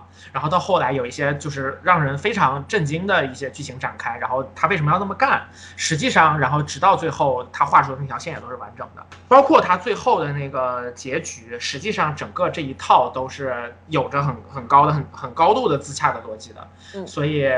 呃，到最后其实反而就是我们能从这个作品当中所获取到的东西，其实是大家都比较一致，然后也会有很很正向的东西。从这个角度来讲，就是就是让人完全没有想到，你看完这种非常胡闹的作品当中，然后仍然能够让你被那些就是很很棒的东西去打动，然后也是这个作品非常的超乎寻常的魅力的一个重要的组成部分。所以从这个角度来说，他在。少年丈夫上面是其实是合理的，这就好像是死侍一 讲了一个爱情故事，死侍二讲了一个家庭的故事，就实际上这两个电影都可温馨了。对，是的。我觉得哎，这这个感觉就有点像是，就是你你像今年的五月份，所有的猛男都在玩动物森友会，所有的美少女都在玩毁灭战士永恒，就是就是这种感觉。嗯。哎呀。然后，然后到年底的时候，所有人都在玩那个。对不起，我我不说。对，就是他们两个结合到了一起，对吧？对，没错。不是不是，所有人都应该在喷 T 楼 Two 吗？为什么要？算了。没事，我觉得就是因为大家就是说，嗯，喷的太多了，以至于 T 楼 Two 这个 tag 太火热了，所以他才能拿到就是年度，是吧？T 楼 Two 获奖了，好吗？我就在说这个事儿呀。啊啊啊！对不起，没事，问题对不起。你说今年都发生了什么？年度游戏《t l o Two》，年度下载，对吧？原神，原神太魔幻了。然后年度最佳漫画竟然是《电锯人》这种，哎呀。对，是就是这本漫画真厉害，好像是二零二一还是二零二零的投票，就《电锯人》。无话可说，真的。就是时代的陨落。讲道理，真的是一点悬念都没有，因为真的是太好了，因为真的很厉害。嗯，因为真的很厉害。好耶！好耶！耶！我以为，我以为这个地方，我我以为这个地方是会会有那种葬礼进行曲，结果这个大家竟然是都捧，哎呀！那我觉得很合适啊，就是当我们喊出 好耶的时候，就就是并不阻碍说，就是这可能是一个灵堂的一个状态。我操！对啊，就是你 你想想，电次在说这个世间已经不会再让我感到感觉到悲喜，下一话下一下一章就是好耶。不对吧？下一段不应该是我喝一点牛奶 milk，喝一点 milk。怎么那么凉？对，强行整活儿。对，小兵器老师，我跟你说，梁老师上一上一次就是逼我们大家整活，就是就是逼我们，真的逼我们，他真的太过分了。哪一次？连老师是这样的，就是我们那个这个还没有放出来，就是没有没有嘉宾那个在的时候，他就逼我们整活，然后有嘉宾的时候呢，我们一整活，他就在旁边自命清高。对啊啊，明白，两面人。对，哎，对对对，老哈维丹特了。Will 脸 Two Face，刚才喵晨，刚才喵晨说那句话是没有脸 Two Face，听起来感觉像一个莫比乌斯环。说起来不要脸，一边二皮脸。说起来的话，其实就是就是刚刚我们聊到的电锯人那种，就是荒诞之下包包裹着非常多温情的东西，就是我感觉二零七七带给我的感受也很像。就是它给了非常绚丽的这种视觉奇观，然后有很多嗯乱七八糟无厘头的东西，什么大鸟转转转酒吧，但是它的每一个支线你细细的去玩，其中就是。就是真的太太太打动人了，里面的人性光辉真的闪闪发光，求求大家一定要去玩。对，我觉得这个就是就是实际上这个部分才是我们最应该放心的部分，因为毕竟波兰蠢驴是做了巫十二跟巫十三的对话轮盘的，是这个这本身就是他们擅所擅长的东西。好的，这以上这段是我们以后的那个番外篇的预告啊。连老师没好意思说，我们要做一期二零七七是吗？对。对，然后那就等我先把巫师打完再说吧。好，好。我现在还没有碰到特里特里斯呢，我才打到诺维格瑞之火，然后我的等级太低了，我必须要先做支线。你这个，你这个就像我朋友，因为因为声望等级太低太低，进不去大鸟转转转酒吧，于是去打支线是一样。我见特里斯还是非常的，这这怎么能跟要进大鸟转转转酒吧相比呢？那我们这期给我尊重特里斯好不好？收都收不了。那我们这期关于那个《咒术回战》跟《电锯人》的部节目就暂时先录到这里了。就嗯。好的，希望大家可以期待，希望大家可以期待二零七七这一期的上线。嗯，希望大家可以期待我跟马奇马长得一模一样的女主角。希望大家可以期待连老师那不是啥好玩意儿，别往上靠。希望大家这个呃，首先感谢小兵器老师再一次来到我们节目进行专业指导，对，然后 呃，在这里小兵器老师聊漫画都非常开心。对，那么说到说到小兵器老师呢，就不得不提我们的真人快打哈，这个非常强行，但我这么接了，就是就是就是在这里兵器之类的。对，也做一个小预告哈，就是继这个连老师啊推出自己的个人 solo 单曲以后呢哈，我们其他的主播也要开始发力了啊，毕竟不能够让这个他自己坐享余力，所以说我们各自的番外篇啊即将与这个微妙平话第三季呢上线，然后到时候也希望大家能够。持续的关注我们，Stay tuned。是好的，现在呃，括号现在是各位主播的唯粉发力时间，我们将在第三期的节目中陆续推出四位主播各自的 solo 单曲，根据 B 站的点击量来确定以后的节目当中四位主播各自啊就是言论的时长占比，希望大家可以不遗余力给大家一力呃那个一键三连啊，谢谢各位听众。嗯，大家已经感受到那么好的，那然后我想到，我想到想讲的呢，就是说《电锯人》在那个暗之恶魔那一段的，尤其是最经典的第六十六话那一段的画面，然后我觉得也让人印象很深刻，还是挺值得进行一下补充的。然后在很很难得在那一那一段里面，因为暗之恶魔它本身的基调，所以说整个那一段的画面的展现都非常的写意。我跟我的朋友就是。就曾经就一幅画面就讨论过，就是那个被腰斩的一排那个宇航员，那一幕就非常非常有画面上的冲击感。然后很多人一开始在那一幕的时候就不知道他想表达什么。然后我朋友跟我讲说，这个的意味着很简单，就是说最具有探索精神、最勇敢的人类也必须就是被拦腰斩断，双手合十迎接暗之恶魔的大人的到来。然后我我我觉得就这种非常写意性的画面，然后就是在这几年的主流漫画当中出现的也比较少。我其实会很享受说，就是漫画的情节飙到一个程度之后，呃，就是会没有台词，然后在在在可能中间的一两话当中一句台词都没有的那种状态。然后就电锯人也在画面的这个层面上满足了我们的这种期待。然后呃，我觉得也许有我我我们回头可以在哪期里面聊一下，说自己印象比较深的就这种没有台词的一段漫画情。节是哪些？然后可能不会特别多，但我想每一段都会让人印象很深刻，所以我就是觉得这一段也需要单独讲一下，然后就赶紧补一句。好的，敬请期待下一次张苗成老师的个人 solo。没错，小兵器要说什么吗？没有，就是我想打个岔，说到那个没有台词的画面，我印象倒不是很深，但是没有画面的画面，我印象非常多。没有画面。哎哎，付某易某，是的。你知道，现在在推特上说傅某易某，年轻人已经会觉得是富冈义勇了，就是，对 他们已经不会想到是富坚义博了。